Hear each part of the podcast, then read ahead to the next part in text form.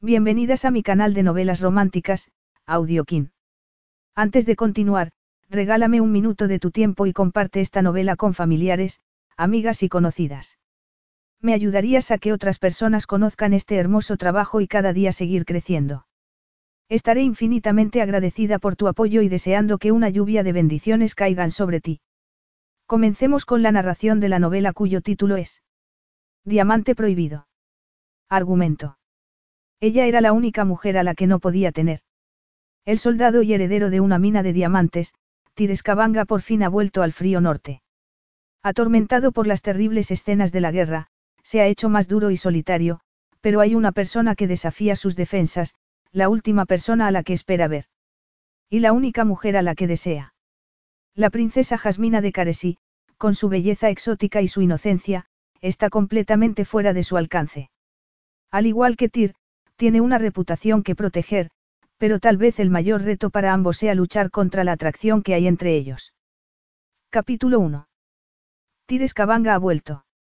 El titular lo sorprendió. Su hermana Brit había dejado el periódico encima del escritorio, para que lo viese. Y para que se diese cuenta de lo mucho que sus tres hermanas lo habían echado de menos y de lo contentas que estaban de que hubiese vuelto. En la fotografía que había debajo del titular aparecían Brit, Eva y Leila abrazándose y sonriendo de felicidad. Por él. Tyr se giró y fue a mirar por la ventana del despacho de Brit, la nieve contrastaba con la oscuridad del cielo. En el exterior todo era de un blanco inmaculado mientras que en el interior, en el reflejo de la ventana, lo que había era el rostro de un asesino, su rostro. Y aquello era algo de lo que no se podía esconder. Ni quería hacerlo. Había vuelto a Escabanga, la pequeña ciudad minera que llevaba el nombre de su familia, para volver a vivir con las personas a las que quería. Tras dejar el ejército, se había quedado lejos demasiado tiempo para proteger a sus hermanas y amigos de un hombre que había cambiado mucho. Brit, su hermana mayor, nunca había cesado en su intento de encontrarlo, respondiese a sus mensajes o no. Lo habitual había sido no hacerlo. Brit era una de las pocas personas que habían podido ponerse en contacto con él a través de su marido, el jeque Sarif, que a su vez era uno de los mejores amigos de Tyr y siempre le había sido leal, no había desvelado su paradero a nadie, ni siquiera a su esposa, Brit. Al final, había sido una niña la que había hecho que le remordiera la conciencia y volviera. Había sacado a la pequeña de la zona de guerra para llevarla con su familia a un campo de refugiados, y cuando ésta había dejado de llorar de la alegría de ver a los suyos, le había preguntado con la preocupación de una niña de siete años que había visto demasiadas miserias si él tenía una familia. La pregunta le había hecho sentir vergüenza, lo había destrozado. Había roto su coraza y le había obligado a pensar en aquellas personas a las que había dejado atrás. Le había explicado a la niña que sí, que tenía una familia a la que quería mucho. Nadie había hecho ningún comentario al ver lágrimas en sus ojos. Estaban juntos y vivos, no podían pedir más. Él se había marchado del campo para volver al desierto, donde había trabajado hasta el agotamiento, sin poder olvidar la pregunta de la niña acerca de su familia, que le había hecho darse cuenta de lo afortunado que era por tener personas que lo querían. Y entonces había sabido que tenía que volver a casa, a pesar del miedo a encontrarse con sus hermanas, que se darían cuenta de lo mucho que había cambiado.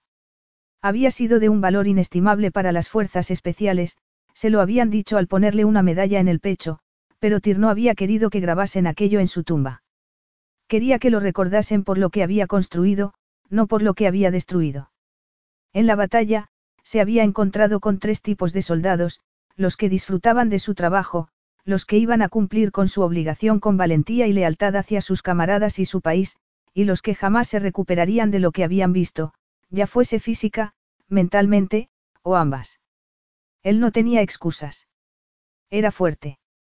Tenía el amor de una buena familia y no solo había conseguido mantenerse vivo, sino prácticamente indemne, al menos, por fuera. Y en esos momentos dependía de él terminar con el proceso de curación y ser de utilidad para otras personas menos afortunadas que él. Tir. Hola, Brit. Se giró justo en el momento en el que su bella hermana le daba un abrazo. Era evidente que estaba feliz de verlo, pero su mirada estaba llena de preguntas. Estás estupendo, Tir. Mentirosa. Su hermana mayor retrocedió para mirarlo de arriba abajo. Está bien, en ese caso te diré que llevas una ropa estupenda.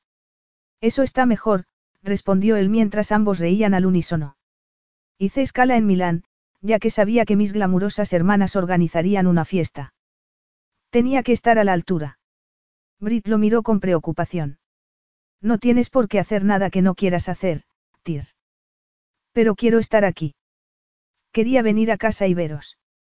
Entonces, ¿estás preparado? Le preguntó Brit, mirando hacia el otro lado de la calle, donde estaba el hotel más lujoso de la ciudad, en el que habían organizado una fiesta para darle la bienvenida. Cuando quieras. Ojalá tuviésemos más tiempo para hablar, pero sé que nunca te ha gustado hacer las cosas poco a poco, ¿verdad, Tyr? Inmersión total, le confirmó él, decidido a mantener el tono de voz alegre. No sé hacerlo de otra manera. Si tú lo dices. Por supuesto, dijo Tyr, señalando el hotel, al que estaban llegando coches. Y muchas gracias por organizarlo. Brit se echó a reír. Me alegro de haber tenido la oportunidad. Había que darle la bienvenida al héroe de la ciudad. Solo tienes que darle la bienvenida a tu hermano. No quiero más. Iría hasta el fin del mundo por ti, Tyr, y casi he tenido que hacerlo, le recordó su hermana. No dejaste de enviarme correos electrónicos. Y tú no me respondiste. Pero al final te he ahorrado el viaje. No vas a cambiar nunca, dijo ella en tono de broma, pero su mirada era triste porque ambos sabían que había cambiado. Había cambiado mucho. Este rato en mi despacho, tranquilo, te habrá venido bien, no. Ha sido perfecto, gracias, Brit.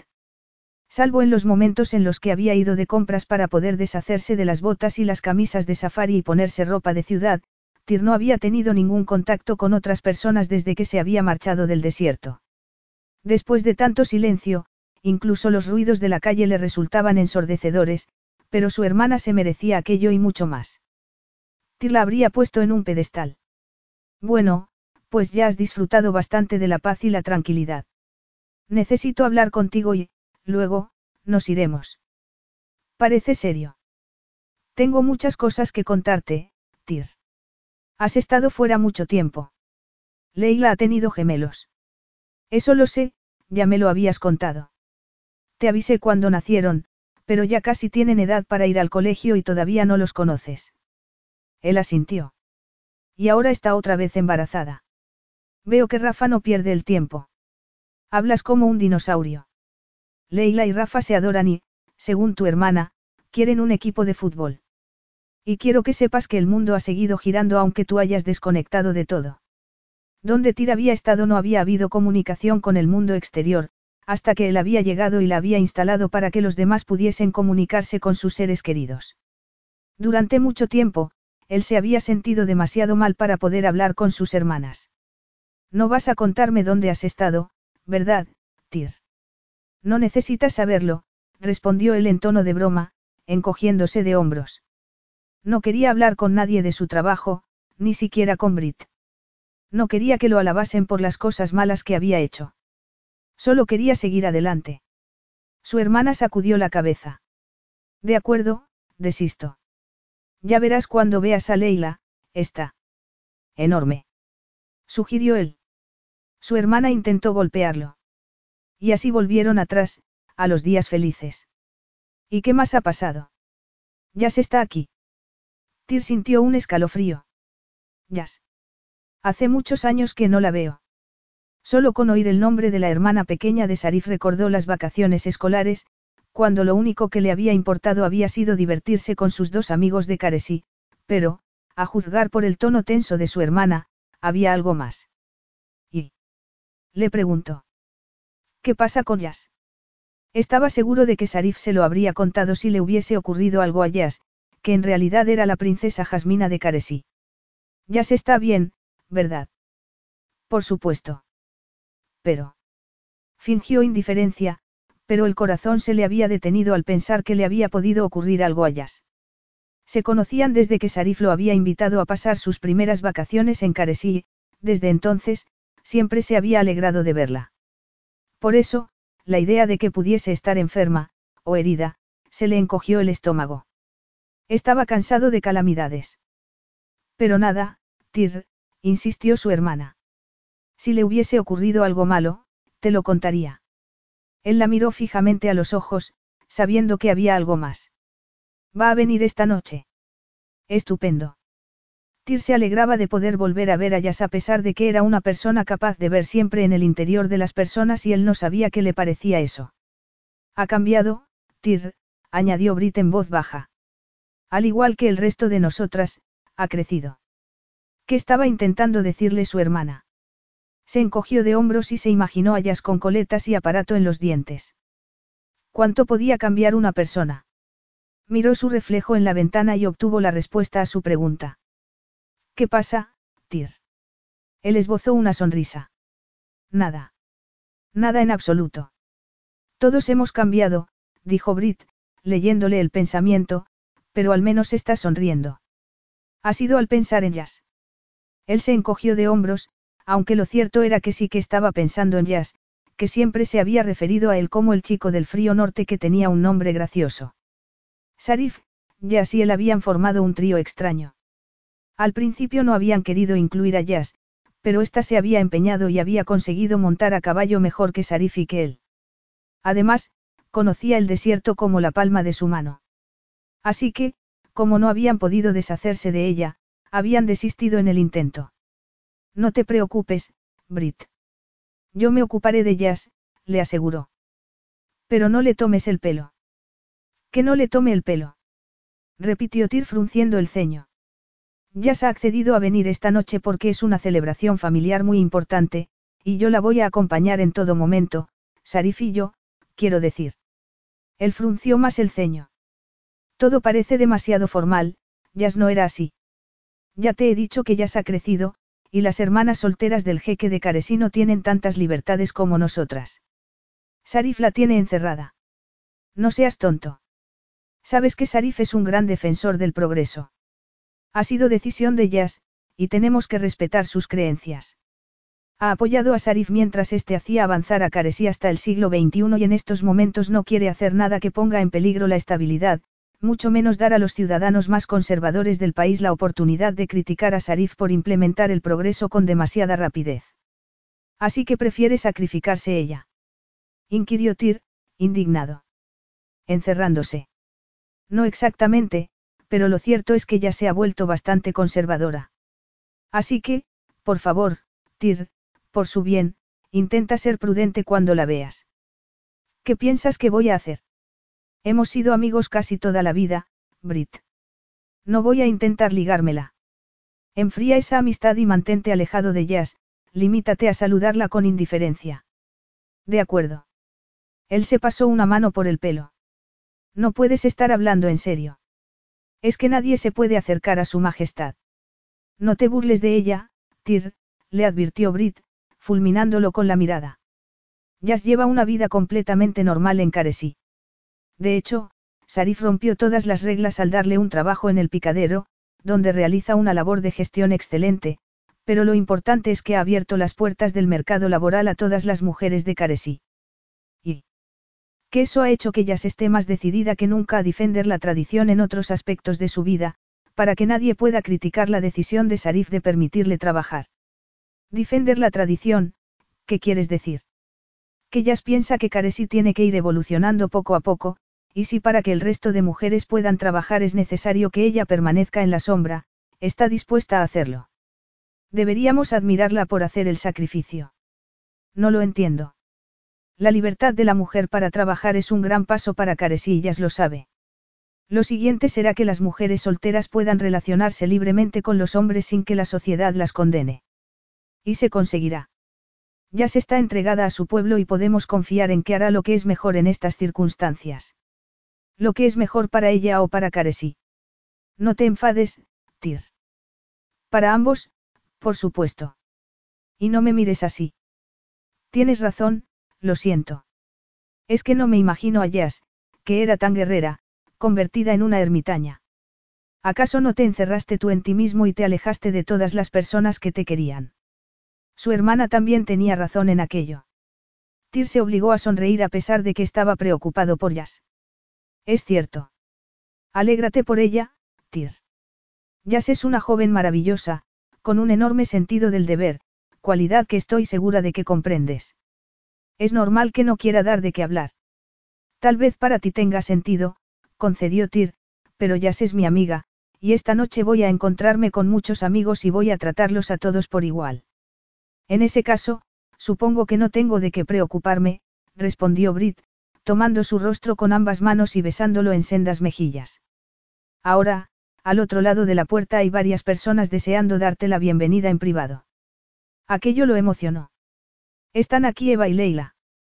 Con sus maridos, he pensado que no te importaría ver también a Roman y a Rafa, teniendo en cuenta que son tus mejores amigos. Por supuesto que no. De hecho, estaba deseando verlos, y se aseguró a sí mismo que conseguiría que estos no viesen en sus ojos nada más que la felicidad del reencuentro. Su hermana mediana, Eva, fue la primera en entrar en la habitación, cambiando por completo el ambiente que se respiraba en la misma. Eva era pelirroja y lenguaraz, y no había cambiado nada en el tiempo que no se habían visto. Lo miró de arriba abajo y le dijo. Sigue siendo tan impresionante como recordaba, mi chico guerrero. Podría aplastarte con un solo dedo, mequetrefe.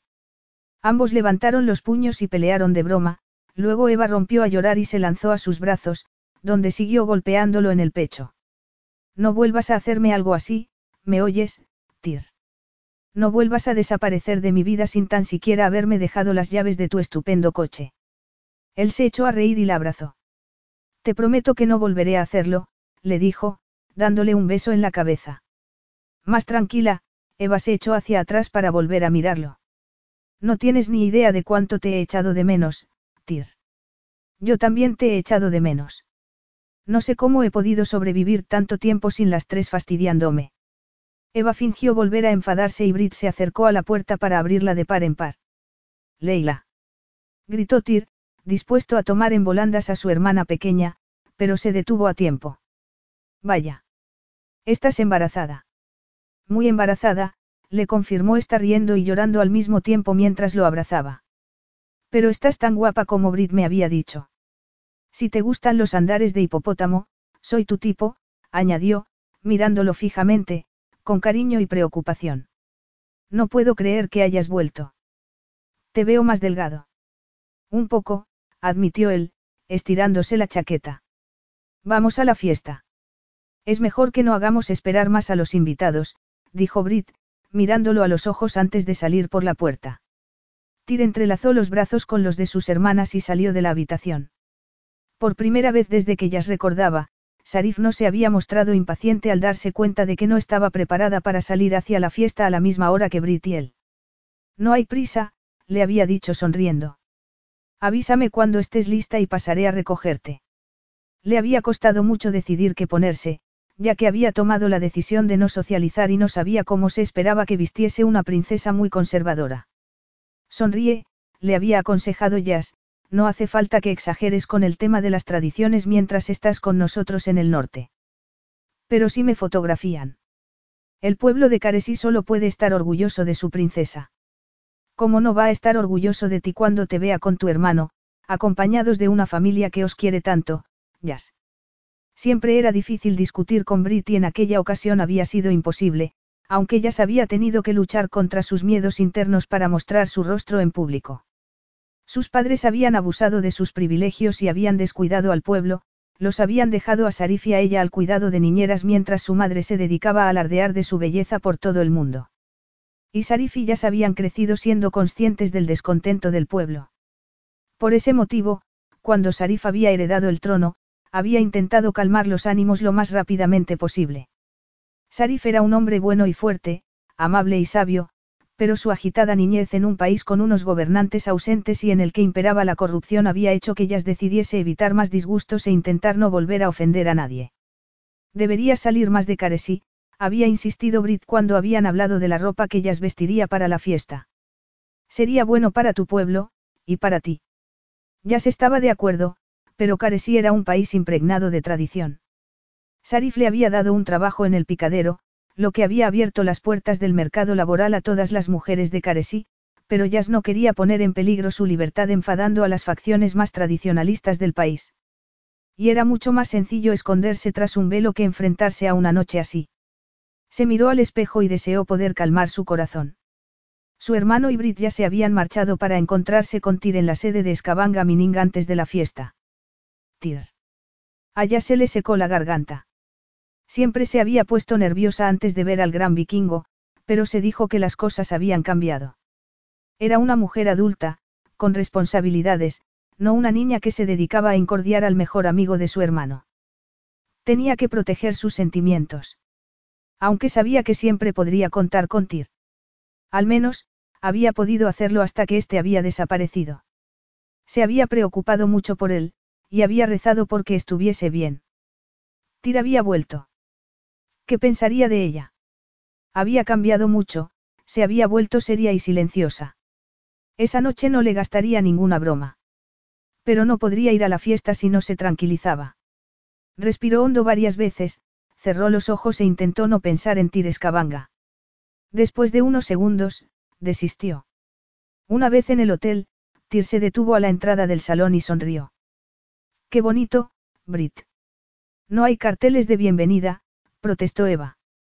No, todo está como le gusta a Brit, comentó Leila con aprobación. Muy elegante. Para celebrar el regreso de un guerrero, comentó Eva orgullosa, apoyando la mano en su brazo. Para celebrar la vuelta a casa, dijo él en tono amable. No le cabía la menor duda de que Brit se había esforzado mucho. Las flores que había en los altos jarrones que flanqueaban la puerta doble de entrada eran blancas, elegantes. En la fotografía que Brit había elegido de él para colocar en el caballete aparecía riendo y relajado, antes de irse a la guerra, donde su vida había cambiado completamente. En carne y hueso pareces 20 años mayor, comentó Eva. Sus otras dos hermanas la reprendieron. Ten cuidado con lo que dices, enana, le advirtió Tyr en tono de broma. De repente, estaba tan animado que pensó que iba a ser posible que disfrutase de la velada. No tienes a Roman al lado, añadió, así que podrías terminar bañándote en la fuente de chocolate. Eva suspiró exageradamente. No me importaría morir bañada en chocolate. Callaos los dos, insistió Brit, haciendo uso de la autoridad que le otorgaba ser la mayor. Tyr entró en el salón delante de sus hermanas y lo primero que vio fue a Jazz. Capítulo 2. Santo cielo. A Tyr se le aceleró el corazón cuando ya se giró a mirarlo. Era como si hubiese una conexión eléctrica entre ambos. ¿Qué era lo que le había dicho a Brit tan solo unos minutos antes? Que iba a tratar a todos sus amigos por igual. De verdad. Nadie más tenía la oportunidad de acercarse a la princesa Jasmina de Caresí en aquel salón. Brit había sido escueta en su descripción de Jazz, que no solo había crecido, sino que había florecido como una flor exótica y se había convertido en la mujer más bella que había visto nunca. Su nuevo aire de serenidad lo intrigó. Era como si hubiese creado un papel y estuviese decidida a desempeñarlo hasta el final. Tyr suspiró, ya solo quería evitar la verdad. Un poco como tú. No, no tenía nada que ver con él. Se echó el pelo hacia atrás y pensó en el fuego que había visto en la mirada de Jazz nada más entrar en el salón. Le recordó a la época en la que su descarada real lo había fastidiado siempre que había podido. En esos momentos, concentrada en las mujeres que tenía alrededor, la calma había vuelto a sus ojos. Tir. Este se giró a mirar a Brit. Está guapa, ¿verdad? Las preguntas de su hermana siempre tenían un trasfondo, así que respondió con cautela. Supongo que sí. Había vivido solo demasiado tiempo como para compartir sus sentimientos con nadie, ni siquiera con Brit. Aunque tenía que haber imaginado que su hermana ni siquiera iba a necesitar hablar con él para saber lo que pensaba. No la disgustes, Tir, le rogó. Sé educado con ella y no te comportes como un vikingo. Ya se está intentando hacer todo lo posible por mantener una actitud conservadora para que los tradicionalistas no se revuelvan cuando Sarif siga haciendo cambios en Caresí. Brit sacudió la cabeza antes de continuar.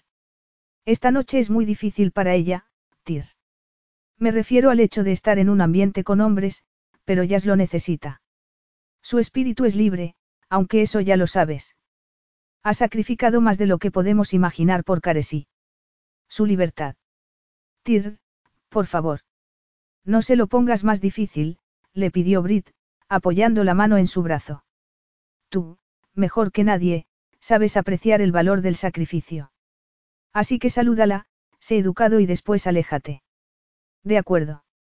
Gracias por darme un guion, hermanita, comentó él en tono divertido. Solo te digo que no te metas con ella. Ya tiene bastante con lo que tiene. No tengo la intención de meterme con Jazz, pero tendría que ser de piedra para no reaccionar ante una mujer así. Mantén tus sentimientos ocultos, Tyr. No hagas sufrir a Jazz. Siempre ha estado medio enamorada de ti. Y recuerda que llevas demasiado tiempo solo. Relájate, Brit, no estoy tan desesperado. No he sido un santo mientras estaba fuera. Es cierto que se puede encontrar el amor en cualquier parte, pero no pienso que ya se esté buscando el amor que tú le puedes ofrecer. Espero que no esté buscando ningún tipo de amor, bromeó él. ¿Por qué, Tyr? Le preguntó Brit. ¿Te pondrías celoso? De los pretendientes de Jazz. Dijo él riendo. Luego le ofreció el brazo a su hermana y se adentraron en el salón. Hay demasiados hombres en este lugar, comentó ella mientras los maridos de sus hermanas, Rafa y Roman, abrazaban a otro hombre. Temo ahogarme con tanta testosterona. No te preocupes, yo te salvaré, le dijo Tyr. Eso es precisamente lo que me preocupa, murmuró Brit. Se acercaron más allá y Brit le lanzó una mirada de advertencia. Tyr le apretó cariñosamente el brazo para tranquilizarla. Me acuerdo de todo lo que me has dicho. Y respeto a Jazz. Siempre lo he hecho y siempre lo haré. No oyó la respuesta de su hermana, acallada por los ruidos que lo rodeaban. Tenía la vista clavada en Jazz, a la que vanaba la luz de una enorme lámpara de araña. Estaba charlando de manera animada con un grupo de mujeres. No, Tyr. Él se detuvo. No te acuerdas de lo que te he dicho. Jazz va a estar acompañada en todo momento, espero que no te entrometas. Tyr sonrió de medio lado. Todavía piensas que me voy a abalanzar sobre ella. Conozco esa mirada. Jazz tiene la intención de llegar pura al matrimonio. Él frunció el ceño. ¿Qué estás sugiriendo? No la pongas en una situación comprometedora. Sé bueno con ella, Tyr. Jazz casi no ha salido de Caresí desde que nació. Venir a Escabanga ha sido toda una aventura para ella. No tengo ninguna intención de molestar a Jazz. Si ha decidido vivir de acuerdo con las tradiciones de Caresí, lo respeto. Me alegro, porque tal vez seas mi hermano al que adoro, pero si le haces daño a Jazz.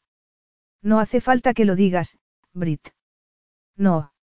Brit siguió su mirada, que estaba clavada en la mujer delgada y erguida vestida con un vestido largo y recatado, típico de Caresí. Y ella que había pretendido vivir de manera casta y pura. Su intención seguía siendo la misma, pero su cuerpo estaba reaccionando de manera inusitada. Nada más ver a Tires Cabanga, se había excitado. Todos sus músculos se habían puesto tensos, tenía el corazón acelerado, lo mismo que la respiración, y todas sus terminaciones nerviosas estaban alerta.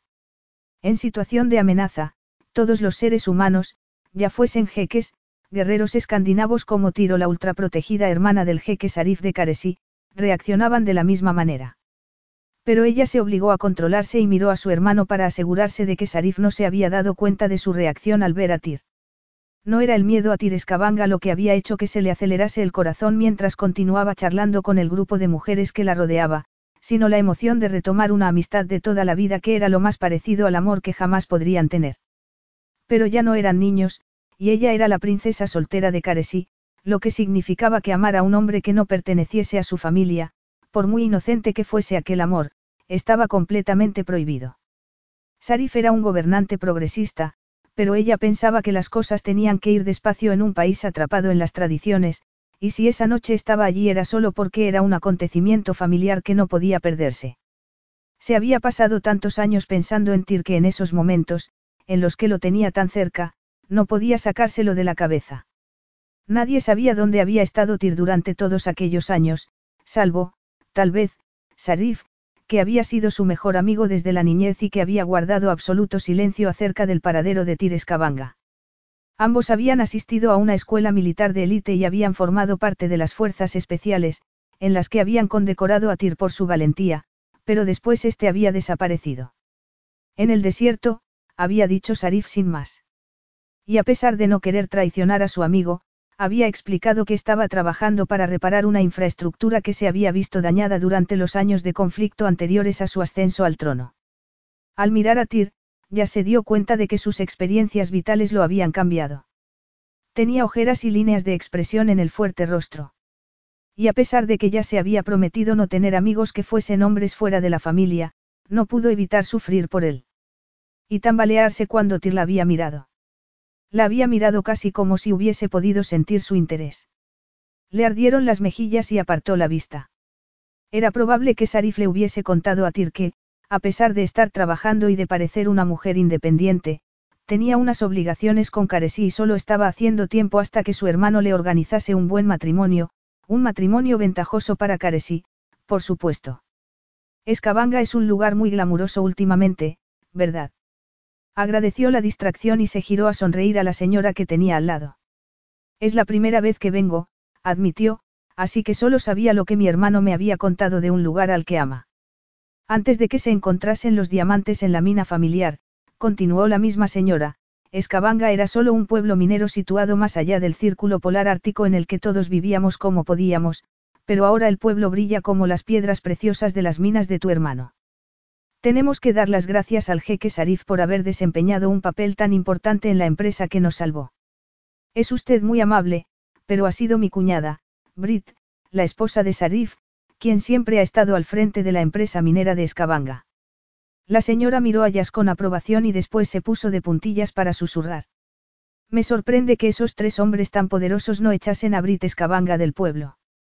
Ya se echó a reír, lo mismo que el resto de las mujeres, al oír cómo hablaba la otra mujer de los tres ambiciosos hombres que habían creado la empresa que había salvado la mina. No pienso que mi hermano pudiese echar a su esposa del pueblo. Adora a Brit. Y si bien la empresa puso el dinero para extraer los diamantes, no sé si habrían podido hacerlo sin Brit, admitió Jazz.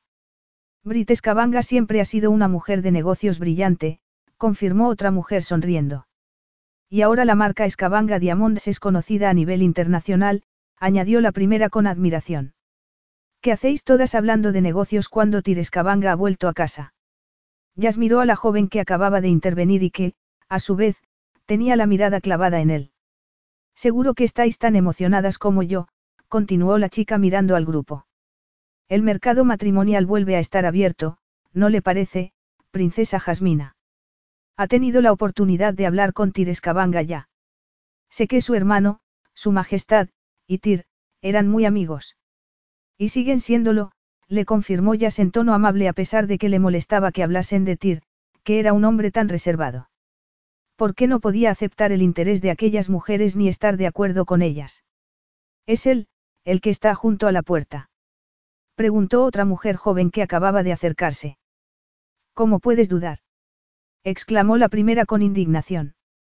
Tires Cabanga es con diferencia el hombre más guapo de este salón. La recién llegada frunció el ceño. Pensé que había estado trabajando duro en el desierto. Pero supongo que se habrá dado una ducha después, dijo la señora mayor, haciéndolas reír. Jazz comprendió que las demás mujeres se sintiesen atraídas por Tir. Era moreno y alto, y parecía intocable, pero dominante al mismo tiempo. ¿Quién no querría conocer los secretos de un hombre así? Tiene buen aspecto, para haber estado viviendo como un nómada durante tanto tiempo, añadió otra mujer. Tira ha estado trabajando en el desierto con los nómadas, se sintió obligada a explicar Jazz, pero es un pueblo que tiene una sociedad muy sofisticada. La misma mujer fingió un bostezo. Qué romántico, tiendas beduinas ondeando al viento, largas noches en el desierto con un guerrero vikingo. A esas alturas Jazz ya tenía un nudo en el estómago. Tyr estuvo en el desierto construyendo escuelas y buscando fuentes de agua limpias. Cuando todo el mundo se quedó en silencio ella se dio cuenta de que se tenía que haber mordido la lengua. No había pretendido ser una aguafiestas, pero no soportaba oír hablar así de Tyr a personas que ni siquiera lo conocían, que no sabían el valioso trabajo que había estado realizando. Tir la miró y todo su mundo se vino abajo. Habría odiado saber que estaban hablando de él. Y ella también había participado en la conversación. A Sarif no se le escapó nada, era tan agudo como el canjar, la espada curvada que pendía de la vaina llena de joyas que llevaba en su cinturón durante las ceremonias. Y no tardó en estar a su lado. No te encuentras bien, Jasmina. Ella se llevó las puntas de los dedos a la frente y aprovechó la situación. Hay mucho ruido, ¿no crees? Tal vez me retire pronto. Tenía tantas ganas de marcharse como de quedarse. En realidad, no sabía qué quería hacer. Así que haría lo que debía hacer, quedarse el tiempo necesario por educación y después retirarse sin llamar la atención. Avísame cuando quieras irte, Jasmina, le dijo Sarif. Lo haré. Gracias, respondió ella, tocándole la manga. A pesar de parecer frío, Sarif era el hombre más bueno y considerado que conocía. Y si te incomoda encontrarte con Tir, házmelo saber también. No me incomoda. Somos amigos de la niñez. Odiaba engañar a su hermano y tuvo que respirar hondo varias veces. No había pensado que se pondría tan nerviosa. La vista de águila de Sarif se clavó primero en Tir y después en ella. ¿Seguro que estás bien? Por supuesto que sí, respondió, sintiendo sus labios muy tensos. Tir viene hacia aquí. Brit no habría necesitado la advertencia, porque podía sentir la cercanía de Tir sin girarse a mirarlo. Y entonces lo vio ponerse delante de ellos. Ya se quedó inmóvil mientras los dos hombres se saludaban, entonces su hermano retrocedió y ella se encontró cara a cara con Tires Cabanga. Por un momento solo pudo estudiar su rostro y registrar todos los terribles cambios que había en él, y entonces se acordó de volver a respirar. Capítulo 3. Es maravilloso volver a verte, Tir. Igualmente, Jasmina. Maravilloso. Qué palabras tan inadecuadas. Su mundo había estado vacío y en esos momentos estaba lleno. El robusto vikingo seguía siendo tan cautivador como lo recordaba, pero era doloroso ver cómo había cambiado. Tyr había vivido muchas cosas. Jazz tenía la sensación de que demasiadas, y eso se reflejaba en sus ojos. Su mirada parecía más dura y cínica, aunque la estaba mirando de forma casi burlona. Has cambiado, Jazz. Tú también, respondió ella jovialmente, a pesar de que los cambios en él la asustaban. Los días de bromear con él habían quedado atrás. ¿Qué tal estás, Jazz? añadió, traspasándola con la mirada, como si le estuviese pidiendo que fuese sincera con él. Muy bien, gracias. ¿Y tú? La tensión de su tono hizo que él volviese a mirarla como si aquello le pareciese divertido. Tienes buen aspecto. Ya sintió calor bajo su mirada y pensó que su decisión de mantener las distancias con los hombres era una tontería. ¿Cómo podía haber olvidado el efecto que tenía en ella la voz profunda y ronca de Tyr? Tenemos que encontrar tiempo para ponernos al día, Jazz. A ella se le cortó la respiración al oír aquello. Tyr no tenía ni idea de lo que estaba sugiriendo. Ponerse al día implicaba tener una conversación íntima, los dos solos, algo que le estaba completamente prohibido. Con el único hombre con el que podía hablar a solas era con su hermano Sarif, pero este se alejó para saludar a otros invitados y ella se quedó sola con Tir. Le ardieron las mejillas de vergüenza.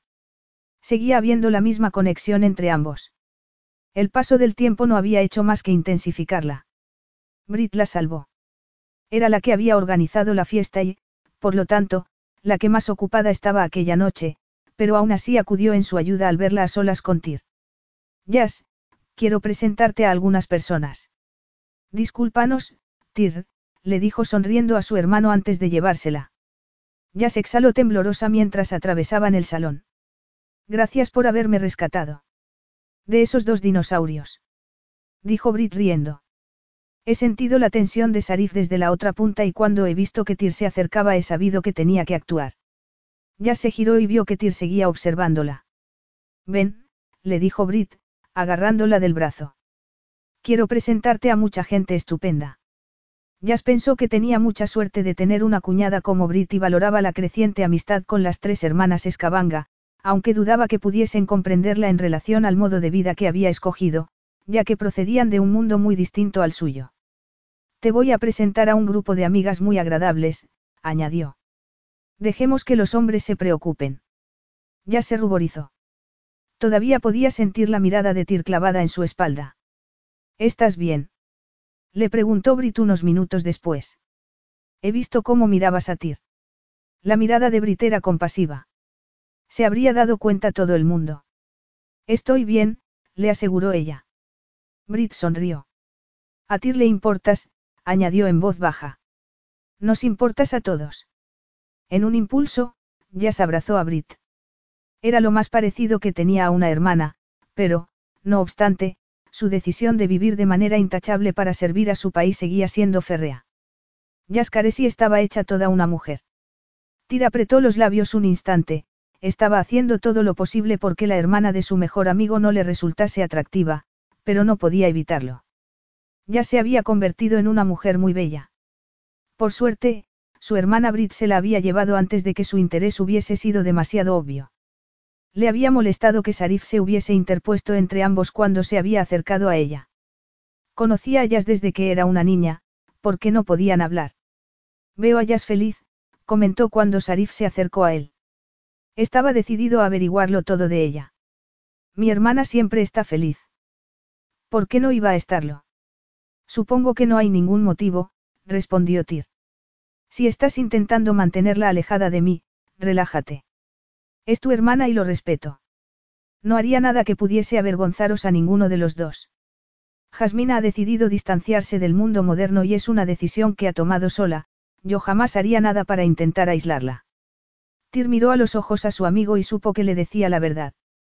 Piensa que es la mejor manera de tranquilizar a la parte más conservadora del país mientras yo voy haciendo cambios. Ambos queremos evitar el caos que reinó durante la época en la que gobernaron nuestros padres. Lo comprendo y lo respeto, le aseguró Tyr, siguiendo la mirada de Sarif hasta la otra punta del salón, donde estaba su hermana. Tanto Sarif como Yas estaban decididos a hacer todo lo posible por su pueblo, aunque eso significase sacrificar su propia felicidad. Debe de ser difícil, Estar esta noche con hombres, quiero decir. Ambos sonrieron al recordar que, de niña, había sido como un chico más, siempre dispuesta a vivir aventuras. ¿Y tú, Tyr? Le preguntó Sarif mirándolo con preocupación. ¿Estás disfrutando de la fiesta? Me ocurre como hayas. No estoy acostumbrado a estar con tantas personas al mismo tiempo, admitió muy a su pesar. Tanto Jazz como él habían escogido vivir en soledad, pero por motivos diferentes. Pero le agradezco a Brit que haya organizado esta fiesta, añadió. Tiene razón, necesito volver con las personas a las que quiero. Aquello era cierto, pero allí había demasiada gente y demasiado ruido. Cinco minutos con Jazz, a la que no tenía que darle explicaciones porque eran amigos desde hacía mucho tiempo, le habrían bastado, pero no podía compartir aquella opinión con Sarif. Tir. Ven. Otro amigo. Otra fotografía. Se dijo que tenía que ser más atento. Todo el mundo quería saber dónde había estado, qué había hecho, qué había visto. Y la única que brillaba como un faro en medio de la multitud era Jazz. Era un oasis en el desierto de su vida y la buscó ansioso con la mirada.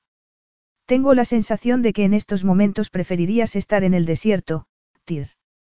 Este salió de sus pensamientos para mirar a Sarif. Tienes razón. Lo primero que se había grabado en su corazón había sido el silencio del desierto, y Sarif y Yas eran una parte esencial de la tierra a la que amaba. Adoraba su país, un país duro, un terreno hostil. Y los quería a ellos. Trabajar en el desierto lo había tranquilizado, había hecho que no pensase en otras cosas, momentos feos de su pasado. Hasta aquella noche no había deseado reavivar los buenos sentimientos que parecían haber muerto en su interior, pero en esos momentos.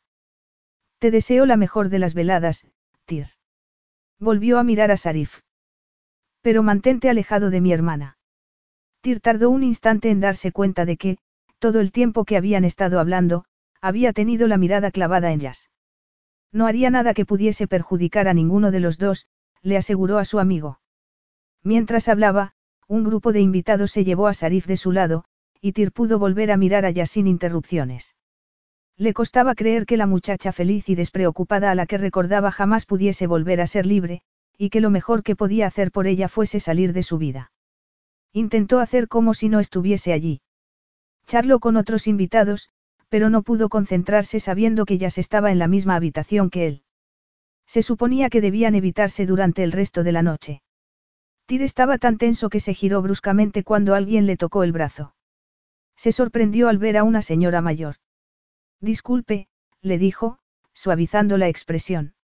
Lo siento. No tienes que disculparte, respondió esta con una sonrisa. Solo quería decirte que me alegro de ver a la familia Escabanga reunida. Y que me parece especialmente significativo ver aquí a la hermana del jeque Sarif. Ahora entiendo que la princesa Jasmina haya decidido vivir como vive. He estado hablando con ella antes y supongo que ha sido una decisión difícil de tomar, y que también le resulta muy complicado estar aquí esta noche. Es una chica preciosa. Tiene mucha suerte de tener un hermano que, como es evidente, la adora. Tyr fue amable con la señora y le agradeció tener una excusa para mirar abiertamente a Jazz. Había sido prisionero de guerra durante un tiempo y entendía que la cautividad podía ser una condición tanto de la mente como del cuerpo, y en esos momentos sintió pena por Jazz, aunque la comprendió porque él también era un fiel cumplidor de su deber. Como si hubiese sentido su interés, Jazz se giró a mirarlo y, por un instante, hubo en su expresión todo el cariño y la picardía del pasado. Bueno, no quiero entretenerte. Se dio cuenta de que se había olvidado de la señora y volvió a mirarla. Lo siento, me he distraído. ¿Con la princesa Jasmina? Preguntó la señora sonriendo. No me sorprende. Él se encogió de hombros, divertido. Las personas que estaban allí, dándole la bienvenida, eran buenas personas, y debía mostrarles más respeto. Lo haría. A partir de ese momento, sería más educado e intentaría ceñirse a una única norma, tener claro que Yascaresi estaba fuera de su alcance. De repente, se dio cuenta de que se había formado un grupo a su alrededor, y todos querían hablar de sus exóticos amigos de Caresi. Una de las mujeres señaló a Sarif, cuyo aspecto era impresionante incluso para Tir. El jeque es exactamente como me había imaginado a un guerrero del desierto, comentó entusiasmada. Dime, Tir, ¿qué os daban en ese colegio para ser todos tan guapos? Nada. Duchas frías y golpes con una vara, murmuró el distraído. Había visto sonreír a Jazz y se preguntó qué le habrían dicho las jóvenes que estaban con ella. Dejó a las mujeres con las que estaba indignadas con los métodos del colegio y fue hacia ella. Solo había una mujer en aquel salón que llamase su atención y una mujer en el mundo capaz de provocar aquella respuesta en él. Había intentado reprimir sus sentimientos para sobrevivir y había pensado que ya jamás podría volver a sentir, hasta esa noche. Brit estaba en el mismo grupo que Jazz y sonrió al verlo acercarse. Sarif, por su parte, lo fulminó con la mirada desde la otra punta de la habitación, él intentó tranquilizarlo en la distancia al mismo tiempo que le advertía que, aunque fuesen como hermanos, nadie le decía cómo tenía que vivir su vida. Aunque sí se preguntó si podía contagiar a un espíritu alegre como el de ya su oscuridad. ¿Acaso no había sufrido suficiente sin que él interfiriese? La libertad era un regalo que siempre había dado por hecho, pero ya será un buen ejemplo de que la vida no siempre era tan sencilla. Los límites de Jazz no se habían ampliado con el tiempo, sino todo lo contrario. Jazz le dedicó otra mirada que hizo que recordase las bromas que se habían gastado de niños. Había sido una época inocente. Tyr decidió mantener una conversación breve y educada con ella y después marcharse. Le preguntaría por su trabajo. No le insinuaría lo que sentía cada vez que sus miradas se cruzaban. Eran buenos amigos. Y seguirían siéndolo. Siempre habían conseguido mantener aquella relación, aunque hubiesen estado meses sin verse. Pero eso era entonces, ahora todo ha cambiado. Era cierto, no podían volver al pasado y el futuro era incierto, pero si algo se le daba bien era disfrutar del momento e iba a aprovechar la oportunidad para hablar con Jazz. Capítulo 4. Cuando Tyr estuvo lo suficientemente cerca para oírlas, Brit apartó un poco a Jazz del grupo y le explicó que había colocado tarjetas con los nombres en su mesa para evitar que tuviese que sentarse cerca de Tyr, o de cualquier otro hombre. Ya se sintió más tranquila y volvió a pensar en la suerte que tenía de ser su amiga. Me alegro mucho de que hayas podido venir a darle la bienvenida a Tir. La fiesta no habría sido igual sin ti, Jazz. Siento estar tan tensa. ¿Te sientes incómoda porque hay hombres? Le preguntó Brit. No me sorprende. Deberías salir más de Caresí. Voy a hablar de ello con tu hermano. Por favor, no le des más preocupaciones a Sarif. Soy feliz en Caresí. Ya sabes lo mucho que me gusta mi trabajo, y... Y que vives aislada por decisión propia. Sí, lo sé, Jazz, pero podría salir de vez en cuando del país. Sé que te cuesta comprender mi modo de vida, pero te aseguro que estoy haciendo lo que es mejor para mi país. Brit negó con la cabeza. Aislarte del mundo no puede estar bien en ningún caso. También beneficiaría a tu pueblo que viajases más. No puedo olvidar que soy la princesa de Caresí, argumentó Jazz, haciendo un esfuerzo por no mirar a Tyr.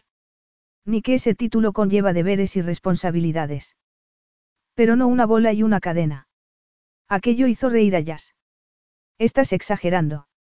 Cualquiera diría que soy mi propia carcelera. No es así. Le preguntó su amiga poniéndose seria. Ten cuidado, no vayas a convertirte en una persona que no eres. A le brillaron los ojos. En una bruja vieja y amargada, quieres decir. Eso es imposible, contestó Brit riendo. Ahora, vamos a enfrentarnos a mi hermano. No te preocupes por mí, le dijo Jazz deseando que fuese verdad. Tyr se detuvo un instante para comprobar que Sarif seguía hablando con el embajador y su esposa antes de acercarse a la mesa en la que su familia iba a cenar.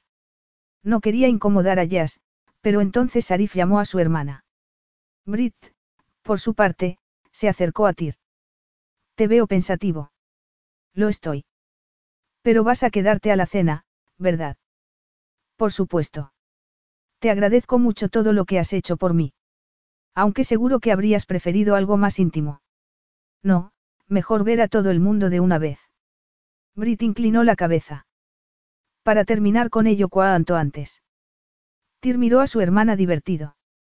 Me conoces muy bien. Las personas que había alrededor de ella se marcharon y ésta se quedó sola, así que se acercó a la mesa bañada por un halo de luz.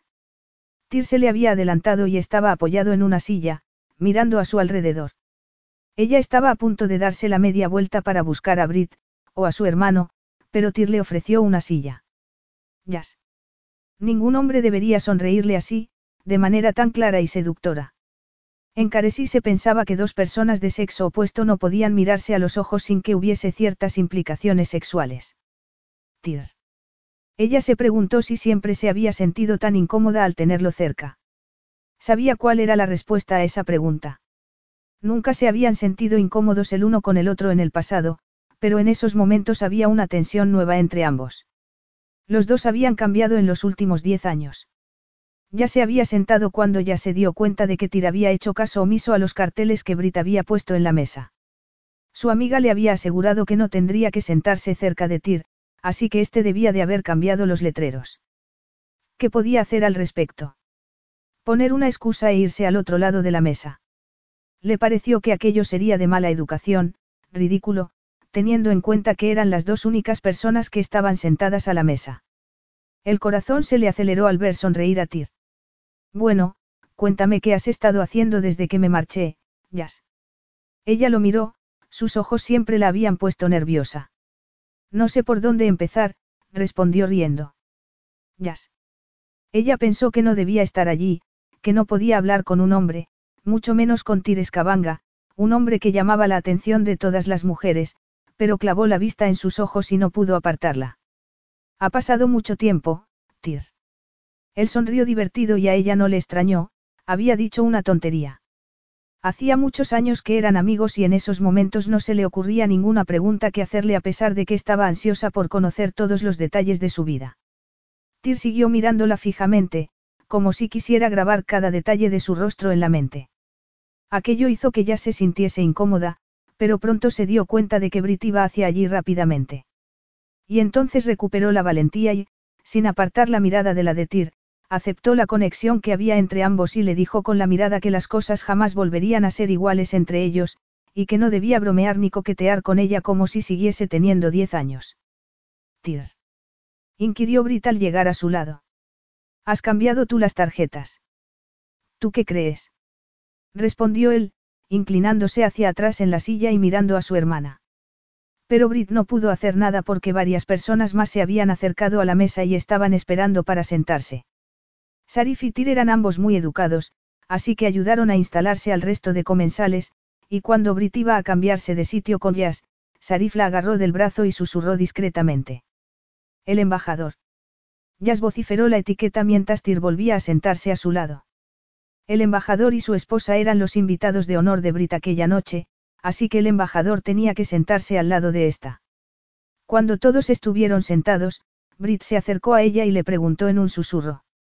¿Estás seguro de que quieres estar sentado al lado de Tyr, Jazz? Esta sonrió. Por supuesto. ¿Qué otra cosa podía decir? Era la única que estaba tensa en aquella mesa. Estaba haciendo todo lo posible por ignorar a Tyr, pero lo tenía tan cerca que todo su cuerpo estaba alerta. ¿Cómo iba a permanecer insensible a su calor, o a su irresistible presencia? Se había prohibido los placeres sensuales de la vida real y había adquirido el hábito de soñar despierta, pero en esos momentos no podía hacerlo. No podía permitir que su imaginación echase a volar y se obligó a no pensar en el hombre que tenía al lado.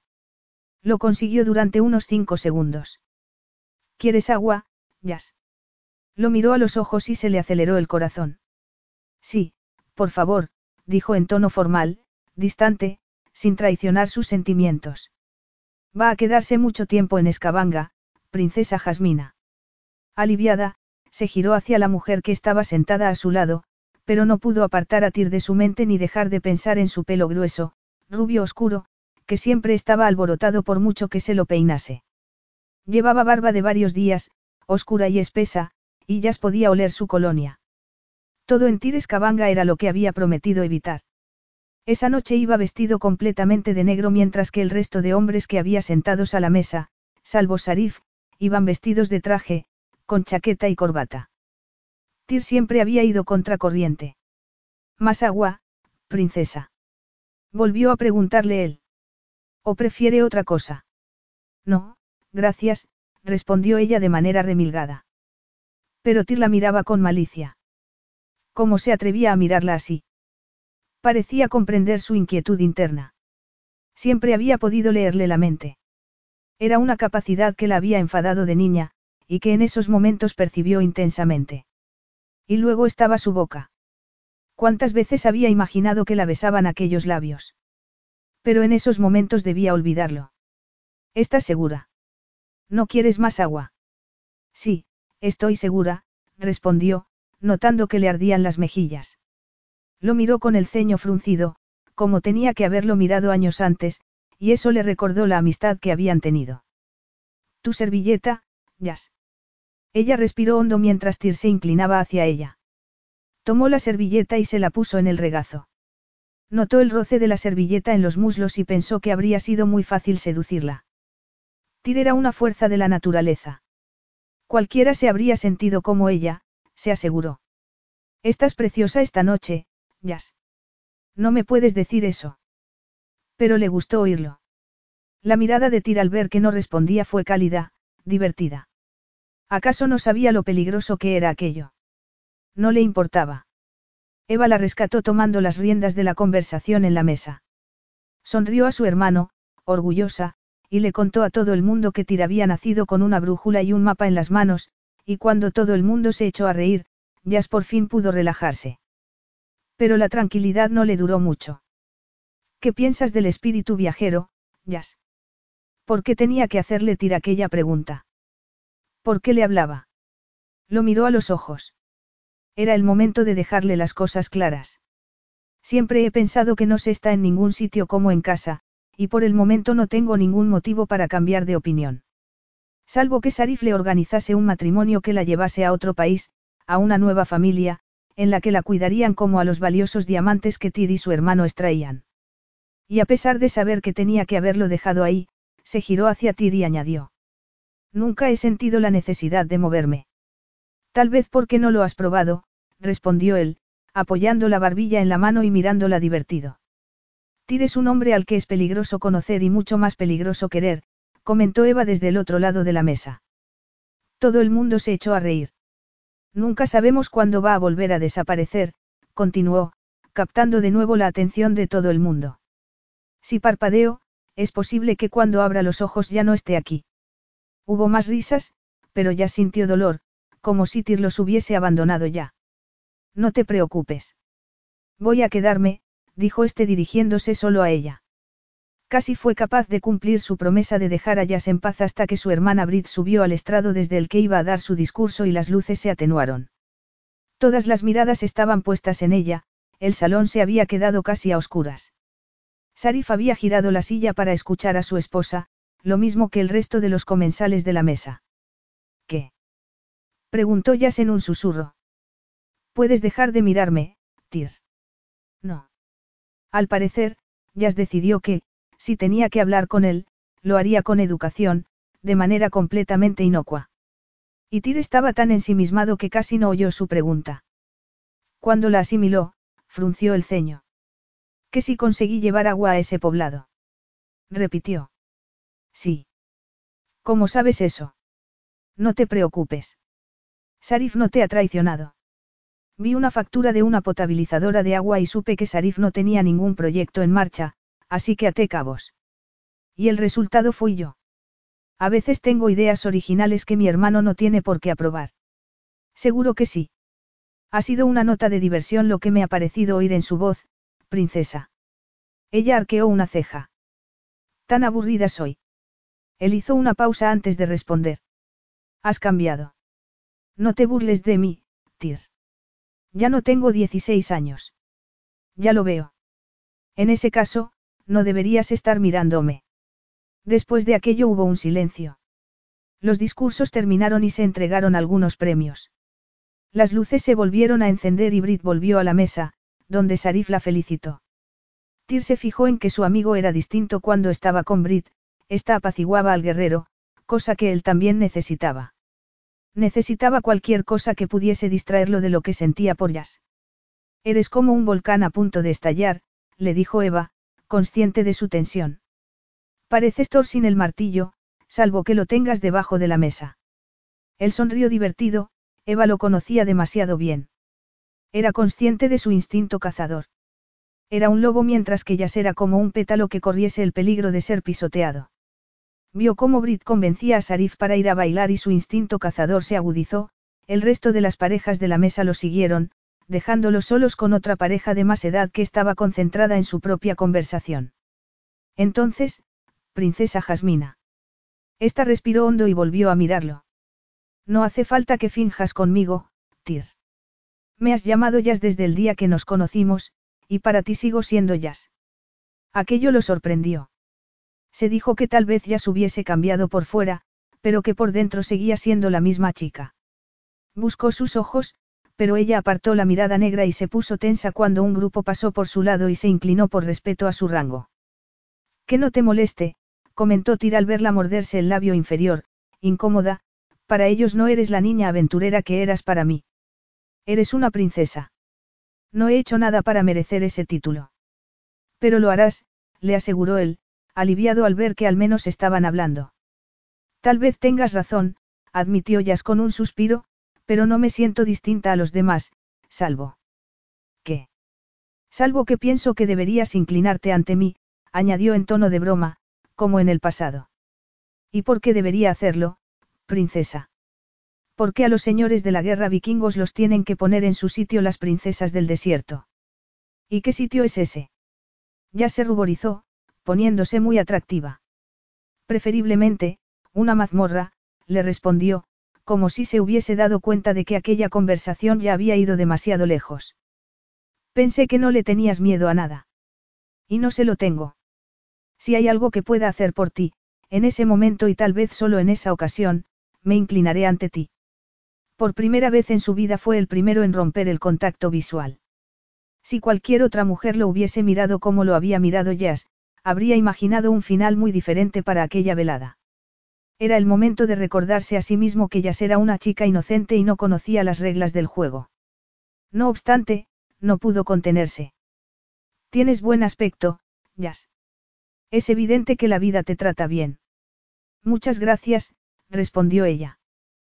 Tú también tienes buen aspecto. Aquello le resultó divertido. No hace falta que seas educada conmigo. Jazz lo miró con preocupación y él añadió. No le des más vueltas. Estamos en una fiesta, ¿recuerdas?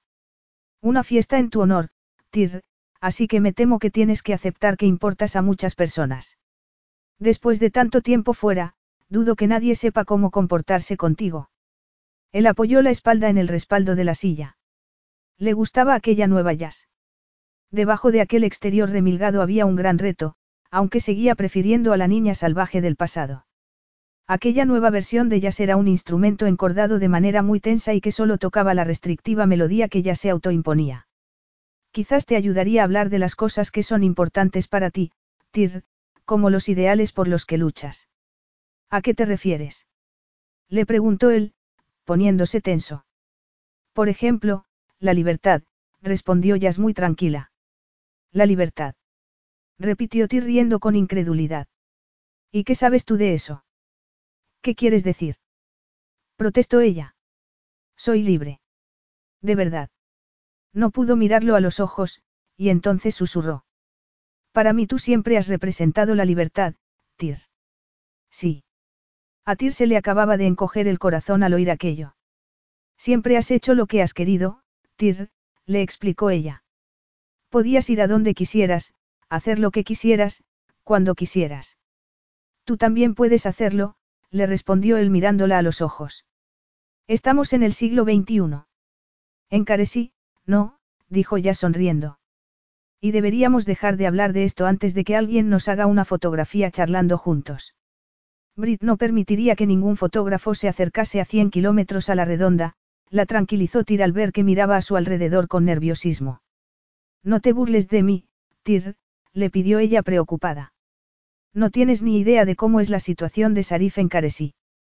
Está haciendo todo lo posible por ayudar a nuestro pueblo, pero sigue habiendo una minoría que está en contra del progreso. Y yo estoy haciendo lo que puedo para apaciguarla.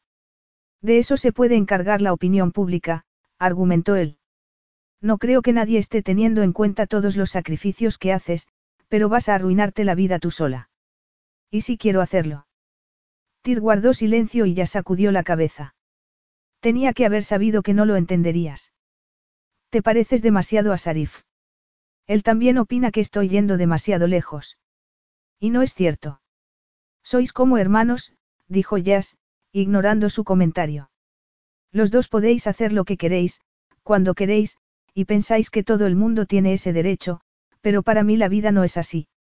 Soy princesa de Caresí y tengo el deber de defender unos valores. ¿Y qué implica eso?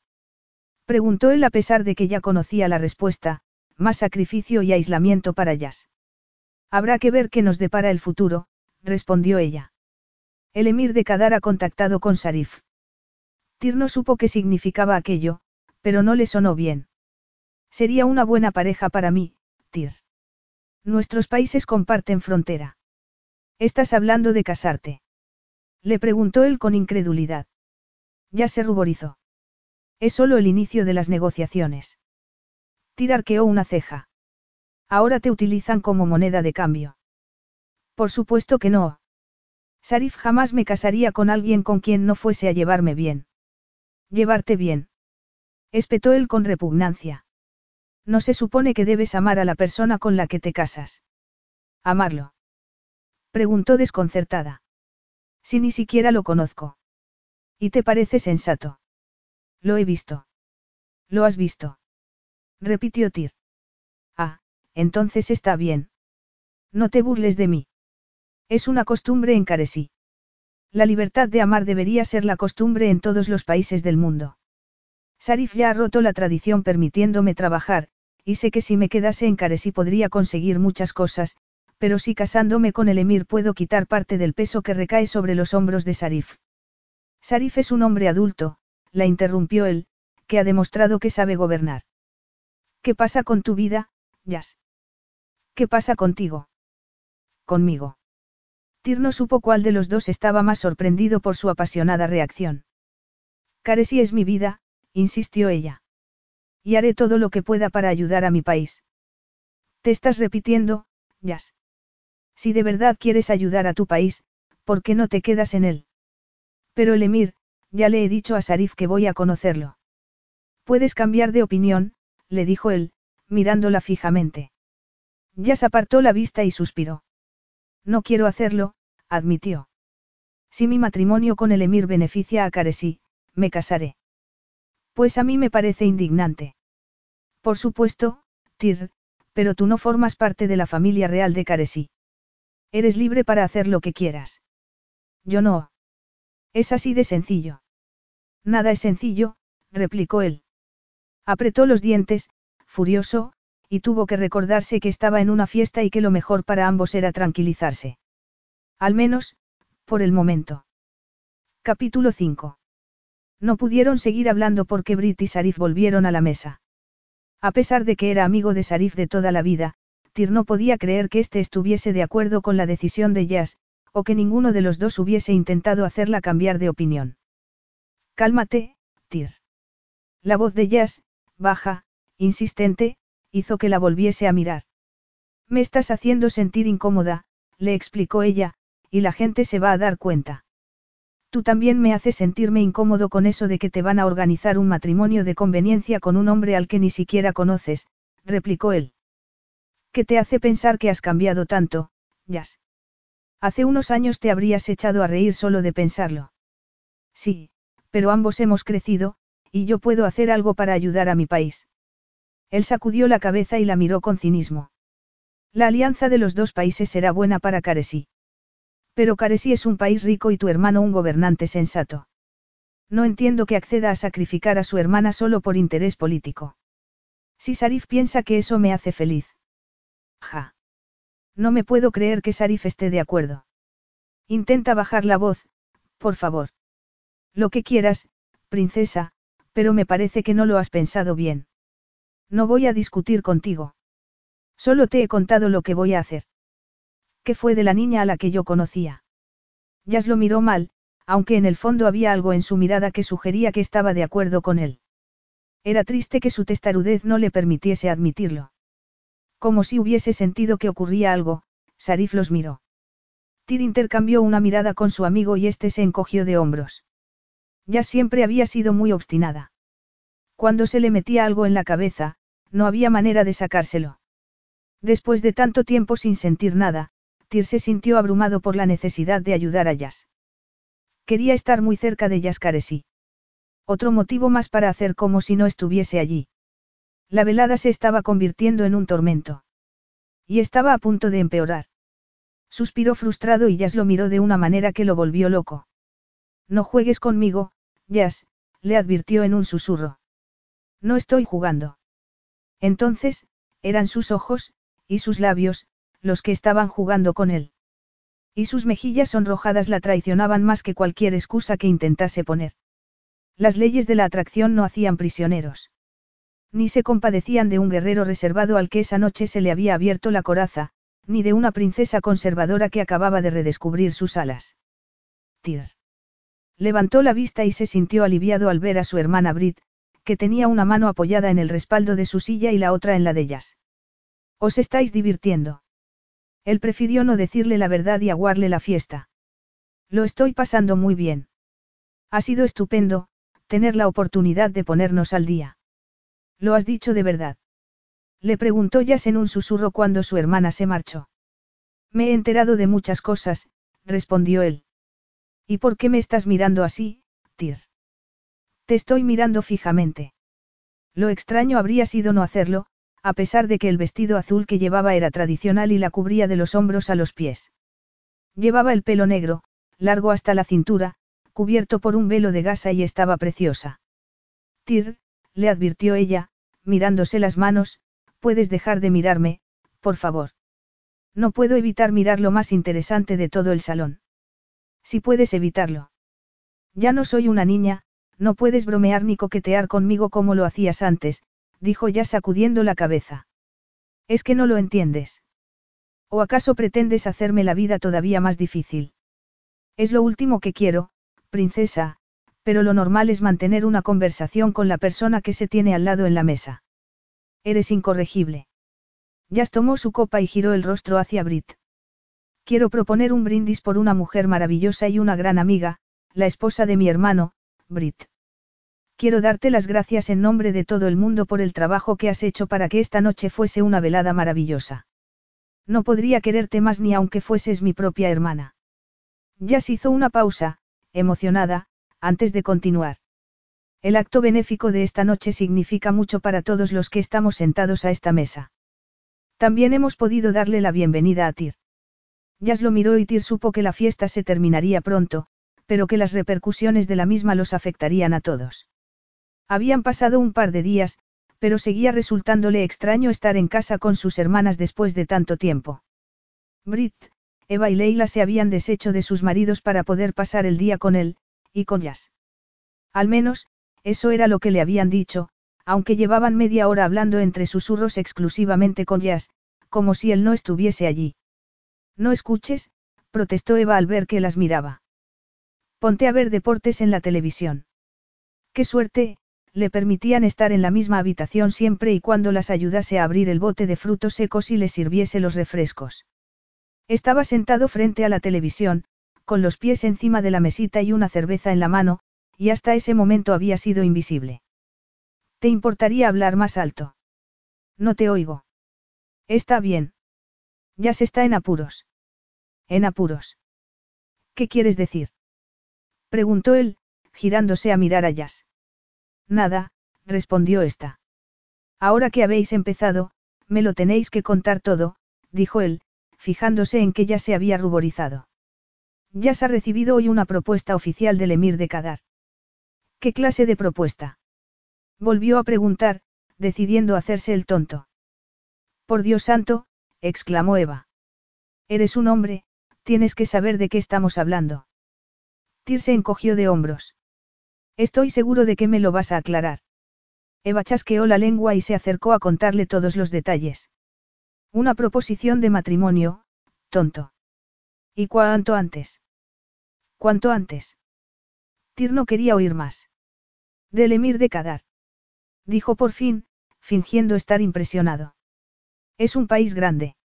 Un título importante. Y supongo que todo un cumplido para Jazz, no. Eva tomó aire para responder, pero Brit la frenó apoyando una mano en su brazo. ¿O no? inquirió él.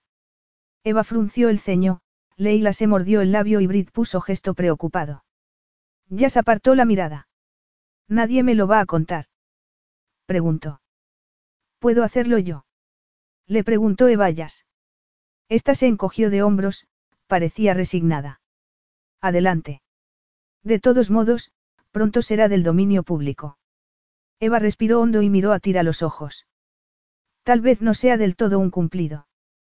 El emir ha insistido en que Jazz tiene que llegar virgen al matrimonio. Tir se puso en pie de un salto, pero entonces recordó que debía actuar como un amigo preocupado, no como un futuro amante enfadado.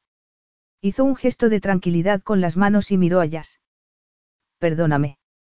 Esto no es asunto mío, pero no sabía que todavía hubiesen hombres que exigiesen semejante cosa a una mujer. Supongo que debe de ser difícil, imposible, hablar del tema conmigo. Fue hacia la puerta. Tenía ganas de darle una patada, o un puñetazo. No, quédate, le pidió Jazz en voz baja. Es mejor que lo sepas todo. Él se apoyó en la puerta. De acuerdo. Parecía tranquilo, pero en realidad estaba muy preocupado por Jazz. ¿Con qué clase de neandertal iba a casarse? Jazz debe hacer lo que es mejor para ella, comentó Leila, su hermana más pacificadora. Nosotros no entendemos lo que supone ser la princesa de Caresí, pero te apoyaremos independientemente de la decisión que tomes, Jazz. Esta también se puso en pie. Lo sé, admitió, claramente conmovida por su preocupación. ¿Os importa perdonarme un momento? Por supuesto, respondieron los escabangas al unísono. Tyr se apartó para dejar pasar a Jazz, pero después hizo lo que pensó que debía hacer a pesar de que sabía que sus hermanas no lo aprobarían. Cerró la puerta, pero después de haber salido él también. ¿Qué estás haciendo? inquirió Jazz. Él fue directo al grano. ¿Lo has pensado bien? Le preguntó, agarrándola de los brazos. Jazz bajó la vista a sus manos y, por un momento, sintió ganas de dejarse llevar por la pasión, pero respiró hondo y lo miró tan compungida que Tir tuvo que soltarla. Leila tiene razón, susurró ella. Sé que no le entendéis, pero al menos tengo que considerar la proposición del Emir, por todos los beneficios que podría tener para Caresi. Tonterías. Ya te lo he dicho antes, esto no te beneficia a ti y lo sabes.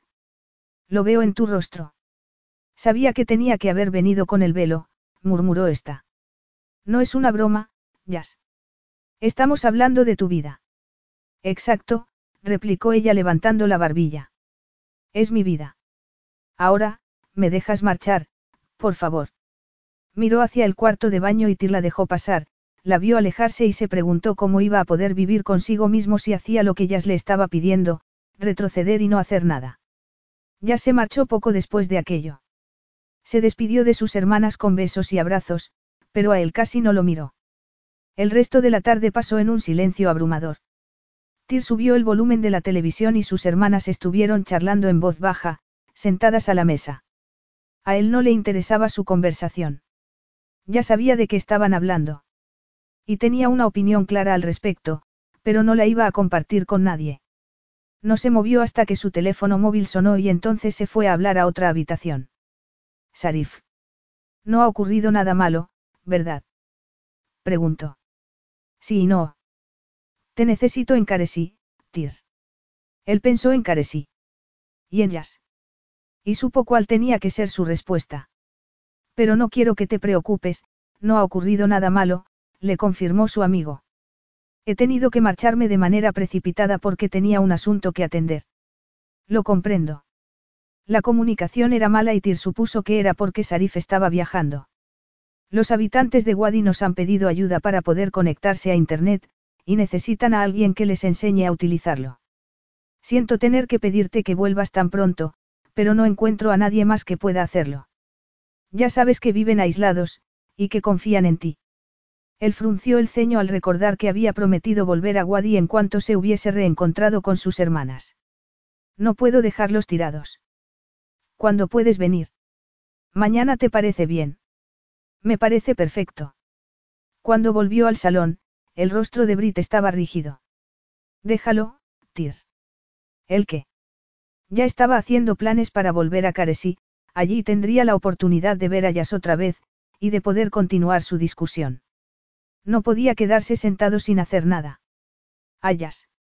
Deja a Yas en paz, insistió su hermana. Y no me digas que no estabas pensando en ella. Conozco esa mirada. Piensas que han obligado a Yas a tomar esa decisión. Todavía no la ha tomado, puntualizó él, así que todavía puede cambiar de opinión, y si la veo en Caresí, se lo diré. Estás sugiriendo que Sarif sería capaz de obligarla a hacer algo que no quiere hacer. Inquirió Brit. Leila se interpuso entre ambos al ver que se acaloraba la discusión. No, Tir no ha dicho eso, Brit. Entonces intervino Eva. Deberías contárselo, Brit. ¿El qué? Preguntó Tir.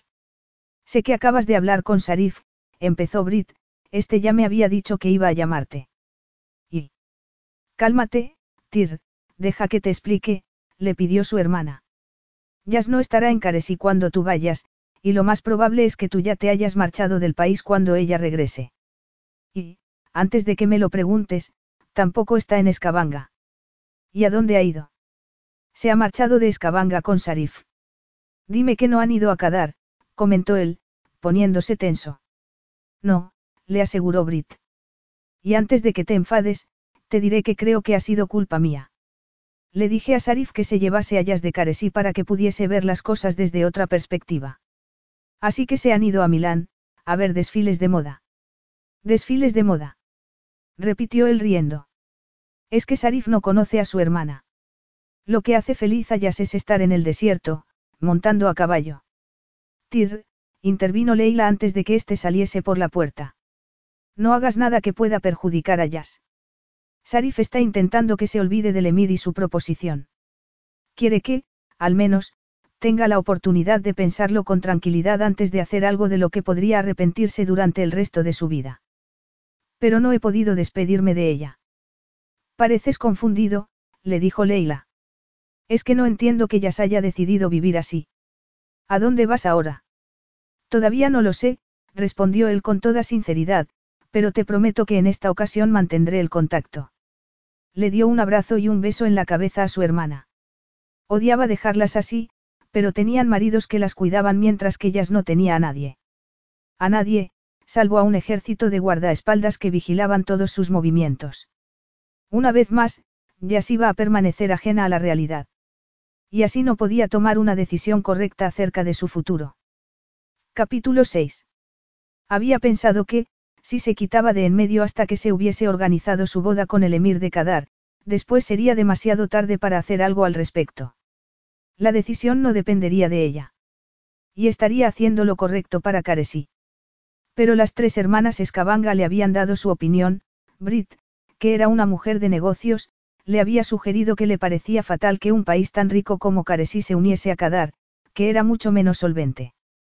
Por su parte, Eva había comentado que nadie en su sano juicio querría pasar el resto de su vida con un hombre con el que nunca había estado en la cama. Por último, Leila también le había expresado su preocupación. Y luego estaba Tir. Y Sarif. Y el hecho de que, a pesar de estar en primera fila en los desfiles de moda, no se sentía bien. Si volvía a ver otro trapo asimétrico paseado cual obra de arte, acabaría vistiéndose con un saco para su boda. Su boda. Sin duda, era el momento de volver a Caresi antes de echarse atrás. Se preguntó si las negociaciones matrimoniales entre Caresi y Kadar habrían terminado. E incluso en su mente le sonó mal. ¿Cómo iban a casarse dos países? Suspiró con tanta fuerza que las personas que estaban sentadas a su lado la miraron sorprendidas y ella se dio cuenta de que sus planes de boda no tenían sentido. ¿Cómo iba a ayudar a su pueblo si estaba en Kadar? Necesitaba alejarse de las luces y la música y volver al desierto, donde podría reflexionar acerca de sus planes de futuro. Sacó el teléfono para empezar a planear su viaje y se dio cuenta de que acababa de recibir un mensaje de Eva. Tyr está trabajando en el poblado de Wadi. Y. Y buenos días, princesa puritana. Eva, ¿qué quieres que te diga? Si la frustración sexual te está impidiendo pensar con claridad, llama por favor a este teléfono de asistencia. Eva. Pensé que querría saberlo. ¿Qué tal los desfiles? Aburridos. ¿Y qué haces todavía allí? Eso mismo me estaba preguntando yo. Ya se quedó pensativa un momento y después hizo la pregunta que le rondaba en la cabeza. ¿Qué está haciendo Tyr en Caresí? Lo que seguro que no está haciendo es buscar una presa fácil para la danza de los siete velos, como el malvado emir de Kadar, de eso estoy segura. Eva. ¿Cómo vas a ayudar a Caresí si te tienen atada a la cama en otro país? No estoy segura de que al emir le gusten esas prácticas. ¿Y estás dispuesta a arriesgarte? Ya tardó unos segundos en asimilar la pregunta, cambió de postura en la silla, se sentía incómoda. Está bien, me rindo. Tyr está trabajando con la conexión a Internet de Wadi, así que si te das prisa. ¿Qué tiene que ver eso conmigo? Necesita champán y chicles para mantener la cordura, se los podrías llevar. No voy a ir a Wadi. Por supuesto que sí. Hubo otra pausa, y después Jazz volvió a escribir otro mensaje. Te echo de menos, Eva. Y yo a ti. Nos vemos en Caresí. Nunca digas que no a una tienda beduina. Mientras se guardaba el teléfono en el bolso, Jazz pensó que podía formar parte del mundo de Eva, y parte del nuevo mundo que Sarif estaba construyendo en Caresí, o podía convertirse en la princesa puritana, en una vieja bruja amargada. Se levantó el dobladillo del vestido largo de seda para sortear las enormes bolsas y los pequeños pies que había en su camino y salir de aquella isla de fantasía y volver a la realidad. Llevaba demasiado tiempo evitándola. Ya supo que había tomado la decisión correcta de volver a Caresí en cuanto el helicóptero real se elevó sobre la llanura de hierba que rodeaba el palacio de Sarif. Todo el mundo describía aquel lugar como un jardín en el desierto, y eso era gracias a su hermano. Sarif era su ídolo. Y el ídolo de Caresí. Ya se esperaba poder igualarlo algún día. Pero no podría hacerlo si se marchaba a Kadar. No obstante, seguía sintiéndose culpable por no cumplir con su deber. El sueño de ambos hermanos era que todos los habitantes de Caresi viviesen en armonía, y en esos momentos ella se preguntó si no habría llevado su cruzada personal demasiado lejos. Sarif nunca le había pedido que apaciguase a los tradicionalistas casándose con el ultraconservador emir de Kadar. ¿Cómo era posible que aquella idea le hubiese parecido la única solución sensata? En esos momentos, lo tenía claro. Tenía que quedarse allí. Era el lugar al que pertenecía. Apoyó la cabeza en el respaldo mientras consideraba aquel cambio de planes y se dio cuenta de que el helicóptero ya estaba sobrevolando el poblado de Wadi. Donde Eva le había dicho que estaba Tir. Este tenía una afinidad especial con el desierto, que era lo que los había unido de niños. Ya se preguntó qué estaría haciendo y si estaría solo. No podía estar solo, necesitaba amistad y cariño para borrar las sombras que oscurecían sus ojos. Le dio las gracias a Eva por haberla sacado del camino equivocado y haberla hecho ir allí. Allí había personas que la necesitaban mucho más que el emir de Kadar. Personas como Tyr, cuya alma estaba herida, y que había ido al desierto a encontrar la paz. Quería ayudarlo, pero no sabía si él se lo iba a permitir. Jazz cambió de postura y se dijo que tenía que dejar de soñar con Tirescabanga y con lo que éste significaba para ella. Él le había dejado claro en la fiesta que no quería ni necesitaba su compañía. Y ella no podía salvar al mundo. No obstante, iba a intentarlo, e iba a seguir soñando. Mientras el helicóptero aterrizaba, se dijo también que tal vez debiese adecuar sus sueños a la realidad. Aunque Tyr estuviese interesado por ella, querría a una mujer experimentada, y a ellas le asustaba el sexo. Ya se puede desabrochar el cinturón, princesa Jasmina, le dijo el piloto a través de los auriculares. Y ella pensó que se dejaría el cinturón de seguridad abrochado hasta el día de su boda. Tyr estaba cubierto de arena de los pies a la cabeza después de haber estado andando durante horas. Las dunas habían cambiado desde la última tormenta, lo que significaba que el coche todoterreno no podía acercarlo más al poblado. Antes de dejarlo, se había asegurado de que alguien iría a recogerlo. Era un alivio saber que ya se estaba lejos de aquella fea tormenta. Recordó las vacaciones que había pasado en el desierto con Sarif, intentando deshacerse de su hermana pequeña que lo seguía a todas partes. Llegó a la última duna que había antes de llegar a Wadi y miró hacia el poblado casi con la esperanza de ver a Yas allí, pero no estaba.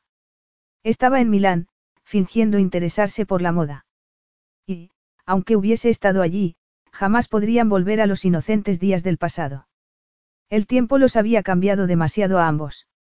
Yas nunca se había sentido tan feliz de vestirse con ropa de montar. No se molestó en mirarse al espejo. Había salido el sol y la luz gris del amanecer estaba empezando a aclararse. Si salía antes de que hiciese demasiado calor, sería un día perfecto para montar a caballo. Con el pelo bien recogido y la ropa ajustada cubierta por unas faldas largas, solo le faltaba ponerse el sombrero que colgaba junto a la puerta e ir a probar su nuevo semental. Le habían dicho que era un animal difícil de montar. Sabía que tendría que ser firme y cariñosa con él al mismo tiempo, Espear era maravilloso. Y entonces, sin saber por qué, pensó en Tires Cabanga. Que también era un ejemplar de hombre maravilloso. Tal vez lo viese si cabalgaba cerca de Wadi. Se recordó que era una princesa y que tenía responsabilidades. Y se dijo que no iría en aquella dirección, salvo que el viento soplase del este, en cuyo caso, para que no le diese la arena en la cara, tendría que ir en dirección a Wadi.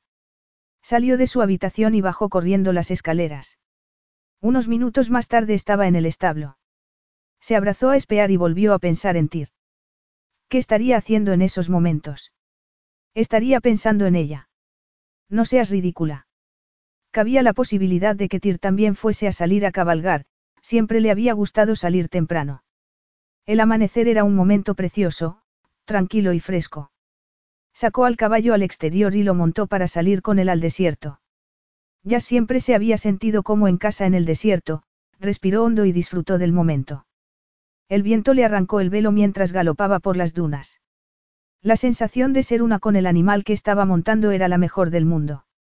Espear había superado todas sus expectativas y quien pensase que no podía montarlo porque era un animal demasiado fuerte estaba equivocado.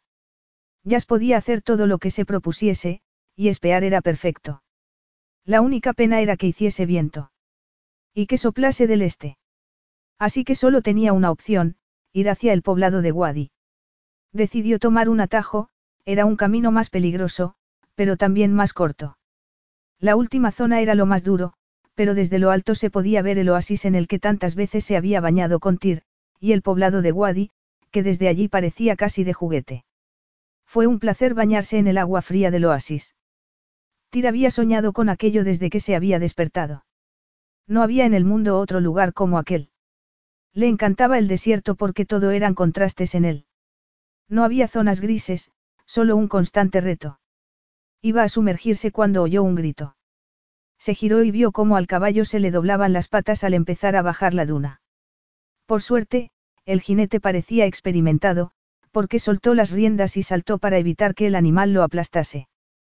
Tir reconoció al jinete, tomó una toalla y echó a correr. Yas.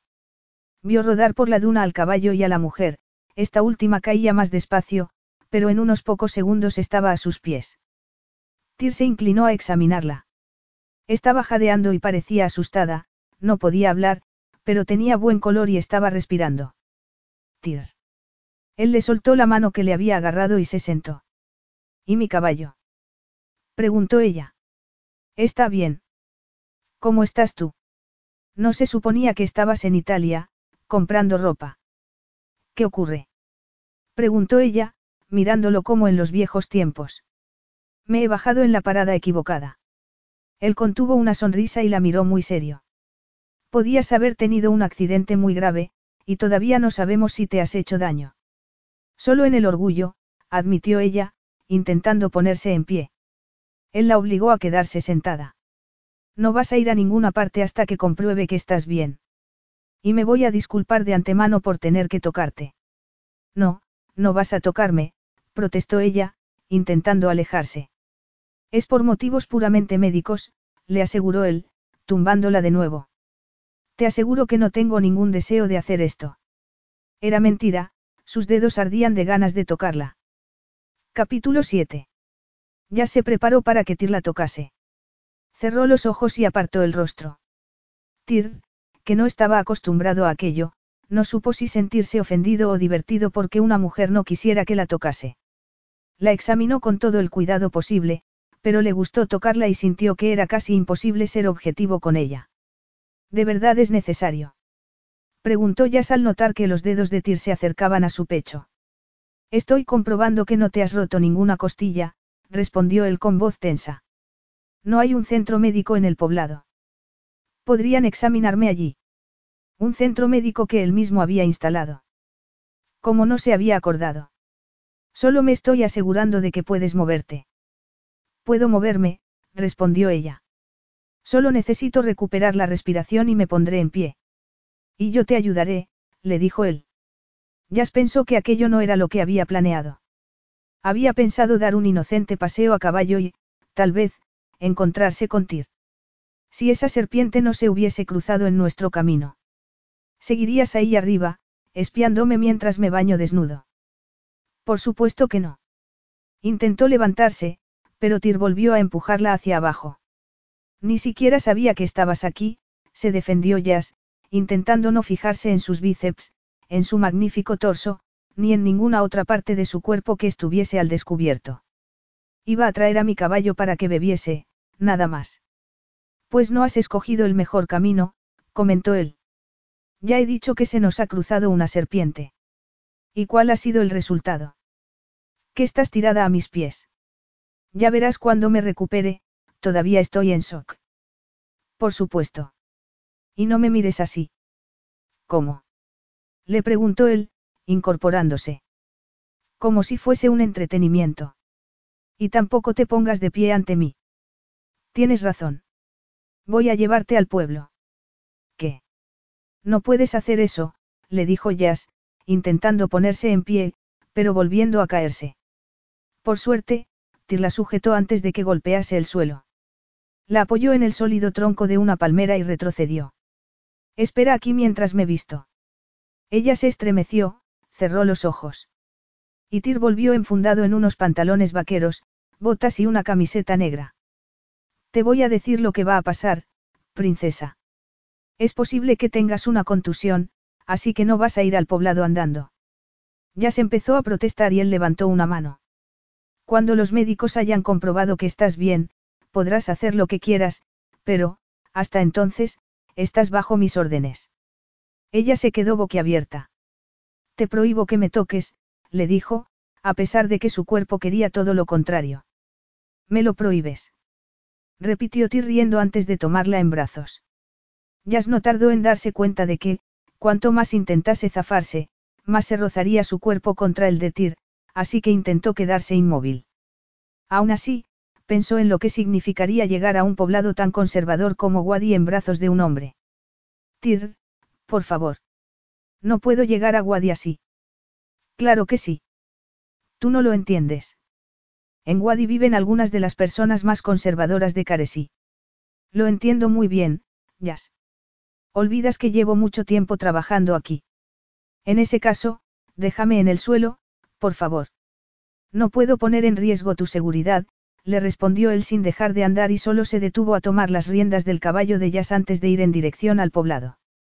Esta hizo un último intento. Por favor, Tir. Déjame. Puedo montar. No estás en estado de montar. Mírate. Estás temblando. Tir se detuvo para mirarla fijamente, había determinación en su rostro. ¿Qué quieres que haga? Que te deje aquí para que te mueras del calor. ¿Qué pensaría la gente del poblado si te dejo morir en el desierto? Le preguntó Tir. No hace falta que me contestes, ya lo hago yo. Pensarían que el mismo hombre que ha estado trabajando con ellos, en el que confían, es un bárbaro que no valora la vida y que no respeta a su familia real. Como no es posible que una ambulancia recorra las dunas, te tengo que llevar yo a un lugar en el que puedan examinarte. Cualquiera, en cualquier lugar del mundo, lo entendería. Mi pueblo, no. ¿Piensas que tu pueblo preferiría que murieses? Le dijo él, sacudiendo la cabeza. ¿No los conoces, Yas? Te quieren. Hablan constantemente de ti y de Sarif. Juntos habéis devuelto la estabilidad a Caresi. No vuelvas a correr un riesgo semejante. ¿Y si te hubieses roto una pierna y te hubieses quedado ahí tirada? ¿Y si tu caballo se hubiese marchado? ¿Llevas algún dispositivo con el que se pueda localizarte? Con las prisas por ver a Tir, se le había olvidado aquello, pero no quiso admitirlo. Se me ha debido de caer. Sí, claro. Tir siguió andando. Estaban llegando a las afueras del pueblo y la gente empezaba a salir de sus casas para mirar. Tir lo saludó en su idioma y siguió avanzando. No sabía, o no le importaba, que tocarla fuese casi un crimen. Ella sonrió para tranquilizar a las mujeres cubiertas por velos, sabía que para ellas aquello era inadmisible, y que no había excusa que pudiese explicar su extravagante comportamiento. Tir solo se detuvo un instante para darle las riendas del caballo a un chico que los había estado siguiendo, y luego entró en la clínica, donde la entregó como un paquete del que estuviese deseando deshacerse. No hubo nada que reprochar acerca de su comportamiento con ella. Solo había preocupación en su mirada, aunque ellas dudaba que los tradicionalistas lo viesen así. Voy a ver cómo está el caballo, le dijo él antes de marcharse. Gracias, respondió Jazz, incómoda al darse cuenta de que se había reunido toda una multitud alrededor de la clínica. Tengo que salir a darles una explicación. La enfermera no se lo permitió. Lo haremos por usted, le dijo con firmeza, perdóneme, princesa Jasmina, pero no podrá moverse de aquí hasta que el doctor la haya examinado. Será mejor que se tumbe. No tiene de qué preocuparse. Ya han informado a su majestad. Estupendo, pensó ella. Ya podía imaginarse la reacción de Sarif cuando se enterase de que estaba con Tir. Como era normal, la enfermera le dijo que tenía la tensión por las nubes. Aunque el médico diga que está bien, yo voy a insistir en que se quede aquí a descansar, le advirtió. Según este aparato, ha sufrido una conmoción. Y esta no se debía solo a la caída, pensó Jazz. Tir necesitaba alejarse de Jazz y pensar. Todavía no se creía que se la hubiese encontrado allí, en Caresí. Y no podía arriesgarse a perder la confianza de la gente. Tampoco quería estropear su amistad con Sarif. Así que reunió a un grupo de ancianos y decidió darles una explicación. La reacción de estos lo sorprendió. No, no, no, les respondió sonriendo. No vamos a casarnos. Debéis hacerlo, le dijo el jefe. Tyr seguía sonriendo, convencido de que no podía hablar en serio, pero el otro hombre estaba muy serio. Está bien, le dijo este. Vamos a aclararlo. No, respondió Tyr en un susurro. Luego.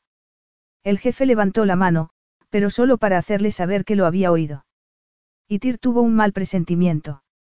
Aquel encuentro con el jefe del poblado le hacía pensar que la situación tenía mala solución. Y no quería discutir. Llamó a Sarif, pero no pudo hablar con él. Así que fue a los establos a buscar su caballo y salió del poblado. Estaba metido en un lío que jamás debía haber ocurrido. ¿Qué iba a hacer Yascaresi, una princesa inocente, con una despiadada máquina de matar? Si el pueblo de Caresi hubiese conocido su historia, nadie habría querido emparejarlos. No podía hacerle aquello a Jazz, así que lo único que podía hacer era marcharse de Caresí. Pero ¿cómo iba a hacer aquello? Todavía no había terminado su trabajo allí. Galopó hasta ver un campamento beduino a la sombra de unas dunas, entonces, hizo que el caballo redujese la velocidad. Durante unos segundos, se limitó a ver cómo actuaban sus habitantes, una gente resuelta, feliz. Él siempre había envidiado el estilo de vida nómada, y hacía poco tiempo que había dejado de sentir la necesidad de ir de un lado a otro. Amaba el desierto y no abandonaría a Jazz, sobre todo, siendo responsable de la situación en la que estaba. Se quedaría y solucionaría el problema, y cuando todo estuviese arreglado. Le daría la espalda a Jazz y se marcharía. Era lo más sensato. Lo mejor para Jazz. Hizo girar a su caballo y fue de vuelta al poblado. Lo único que sabía era que no iba a marcharse a ninguna parte hasta que el embrollo estuviese aclarado. Capítulo 8. En cuando el médico le dijo que podía marcharse y la enfermera también se lo permitió, Jazz llamó a Palacio para que el helicóptero fuese a recogerlos, a ella y al caballo. Podría haberlo llevado ella de vuelta a los establos si la enfermera no le hubiese advertido que iba a haber tormenta. Y Jazz no quería arriesgarse, así que se quedó allí con la esperanza de que al helicóptero le diese tiempo a llegar y, después, volver a Palacio. En esos momentos, se sentía agradecida con las mujeres del poblado, que la estaban tratando muy bien.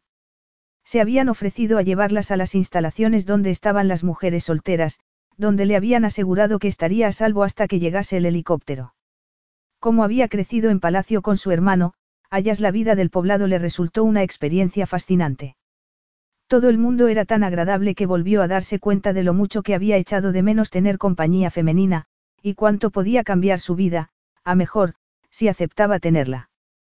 Tenía el cariño y la amistad de las hermanas Escabanga desde que Brit se había casado con Sarif, y podía tener la amistad de aquellas mujeres también si se quedaba en Caresí.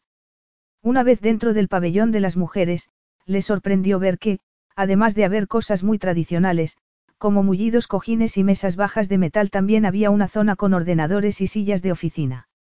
Nuestro benefactor es Tirescabanga, le explicó una de las mujeres, con los ojos brillantes de admiración detrás del velo tradicional. Compró todos los equipos y nos los instaló. Es como un milagro. Hasta podemos comprar por internet. Las demás mujeres se echaron a reír y Jazz las imitó, pero no pudo evitar preguntarse si era la única que se había quedado atrás en el progreso. También podemos hacer cursos a distancia, continuó la misma mujer, haciendo volver a Jazz al presente. Se unieron a un grupo de mujeres que estaban alrededor de un ordenador. Todas queremos trabajar como usted, princesa Jasmina, exclamó una joven, levantándose de la silla de un salto. Por favor, vuelve a sentarte, le pidió Jazz. Estoy aquí para aprender todo lo que pueda de vosotras. Más tranquila, la chica añadió. Gracias a esta conexión con el mundo exterior, gracias a Tirescabanga, podemos aprender y convertirnos en profesoras en un futuro. Jazz las vio tan entusiasmadas con el progreso que se dio cuenta de que marcharse de Caresí era una locura. ¿De qué tenía miedo? Recordó a Tir la noche de la fiesta, a Tir rescatándola después de haberse caído del caballo. Tir. Tir representaba una época perdida, y también todo lo que a ella le asustaba del futuro. No era culpa suya ser tan masculino, pero Jazz, que en otros aspectos de su vida era valiente y decidida, tenía miedo de los hombres y del sexo, de Tir y del sexo. Mientras las mujeres siguieron hablándole, ya se dio cuenta de lo que tenía que hacer, y no tenía nada que ver con el emir de Kadar. Sarif se enfadaría por haberle hecho perder el tiempo, y tendría razón. También habría repercusiones diplomáticas, pero su lugar estaba allí. Allí era donde podía ayudar a su hermano de verdad. Y entonces otra chica, que parecía más atrevida, le preguntó cómo había podido enamorarse de un extranjero. El resto de las mujeres guardaron silencio mientras esperaban su respuesta. ¿Un extranjero? Preguntó ella con cautela. Tires Cabanga, dijeron las mujeres riendo, como si fuese obvio para todas, menos para ella. Ya se echó a reír también. No quiero atir de esa manera, protestó, tal vez con demasiada fuerza. Somos amigos desde la niñez. Y, sí, lo admiro, pero nada más. Las mujeres no parecían convencidas y no era de extrañar, porque tenía las mejillas coloradas. Todas preferían pensar que estaba viviendo una aventura como las de las películas que habían podido ver por internet gracias a su benefactor, Tires Cabanga. Y entonces una de las mujeres de más edad se la llevó aparte. Piénselo, dijo. Ya le ha demostrado a su hermano cuánto vale, su majestad, imagínese cuánto podría ayudarnos en Caresí junto a Tirescabanga. ¿Qué? No. Las cosas no podían ir peor. Tir seguía a kilómetros del poblado y la tormenta de arena cada vez estaba más cerca. No había vuelos. Nadie podía llegar a Wadi para rescatar a la princesa Jasmina. Las comunicaciones no funcionaban y era imposible predecir cuánto tiempo iba a durar la tormenta. El caballo de Tir se había puesto nervioso al sentir la tormenta y ese era el motivo por el que iba a pie. Había puesto un pañuelo alrededor de los ojos del animal y lo estaba ayudando a avanzar poco a poco. Solo esperaba que ya se estuviese refugiada en el pueblo, pero estaba impaciente por comprobarlo con sus propios ojos. Cuando por fin llegó, el cielo estaba de un amarillo verdoso. Dio de beber y de comer al caballo y fue en busca de ellas. Se dijo que ese era su deber. La encontró en el salón de actos del poblado, donde estaba tomando nota de las preocupaciones de sus habitantes. Iba completamente cubierta con un velo por respeto, pero aún así Tir sintió deseo nada más verla. Al verla allí se convenció todavía más de que aquel era su lugar. Tenía que quedarse en Caresí. Pensó en todo lo que podrían conseguir juntos, pero intentó apartar aquello de su mente. ¿Y si empezaban a verse con frecuencia y la infectaba con su oscuridad? En aquella ocasión fue Jazz la que se acercó a él. ¿Has vuelto?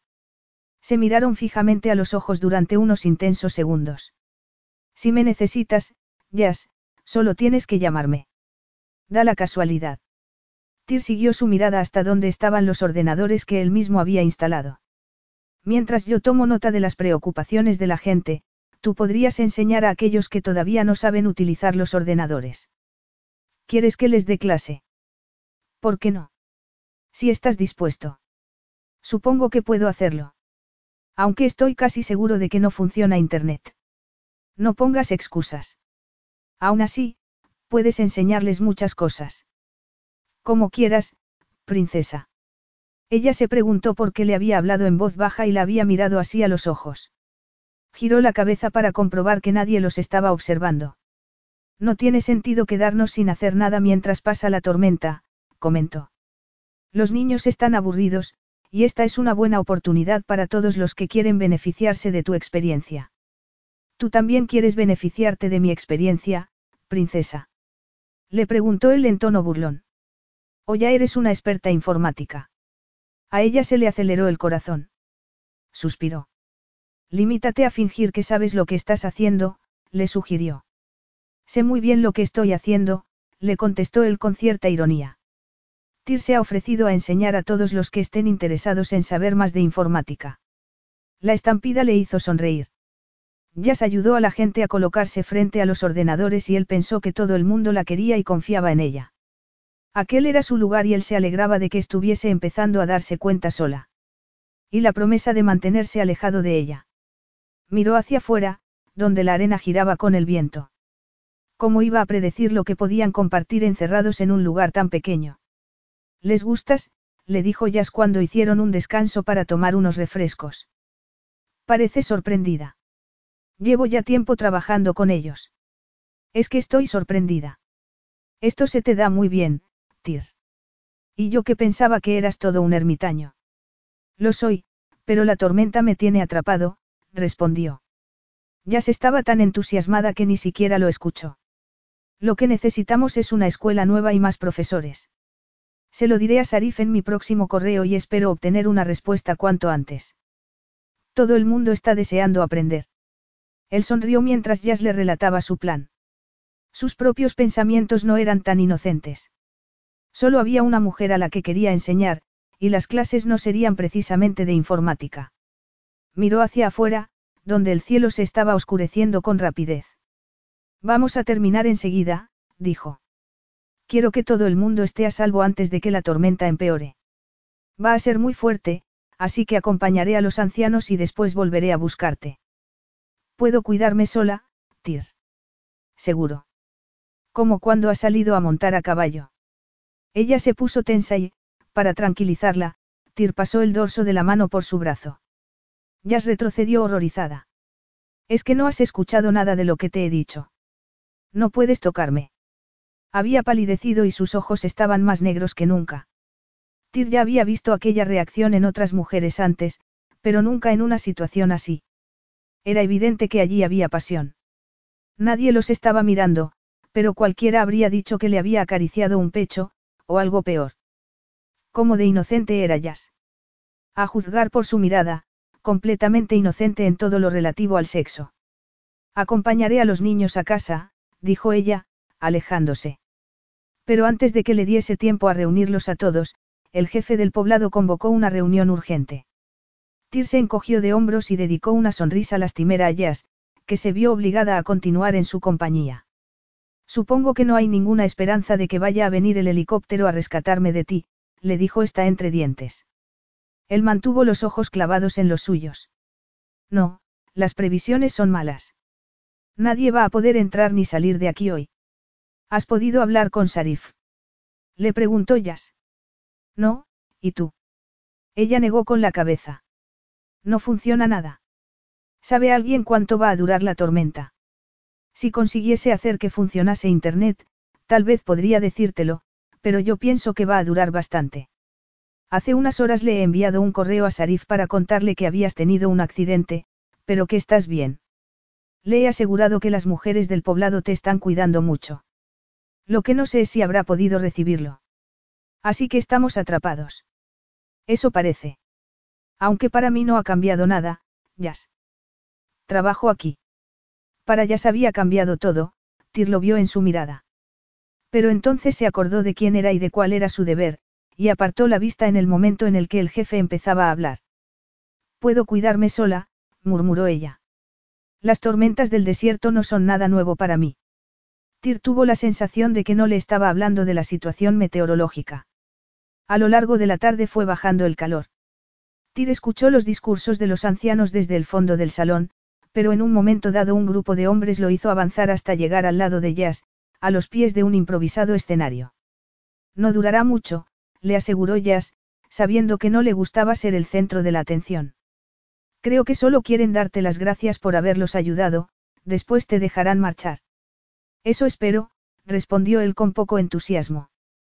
Ya lo verás, le aseguró Jazz mientras continuaban los discursos. Tyr se distrajo enseguida con su olor y con el seductor susurro de su vestido. Ya se había decidido vestirse de la manera más tradicional aquel día, iba completamente de negro y solo se le veían los ojos. Los ojos y los pequeños pies. Tyr se reprendió, era ridículo que le afectase ver unas uñas de los pies pintadas de rosa. Perdóname. Con cuidado de no tocarlo, ya subió al escenario, con los ancianos que la habían invitado a hacerlo, y empezó a hablar. Tyr no entendía bien el idioma de Caresí, pero supo que lo estaban alabando por su trabajo e hizo un ademán para quitarle importancia. Todo el mundo lo miró y aplaudió. Entonces el jefe del poblado le hizo un gesto para que subiese al escenario también. El jefe ha explicado que vamos a trabajar juntos, en equipo, tradujo Jazz, inclinándose hacia adelante porque el jefe se había colocado ante ambos. Tyr sintió calor en el rostro mientras el jefe seguía hablando, pero la buena educación lo obligó a permanecer en silencio hasta que hubiese terminado. La multitud estaba jubilosa.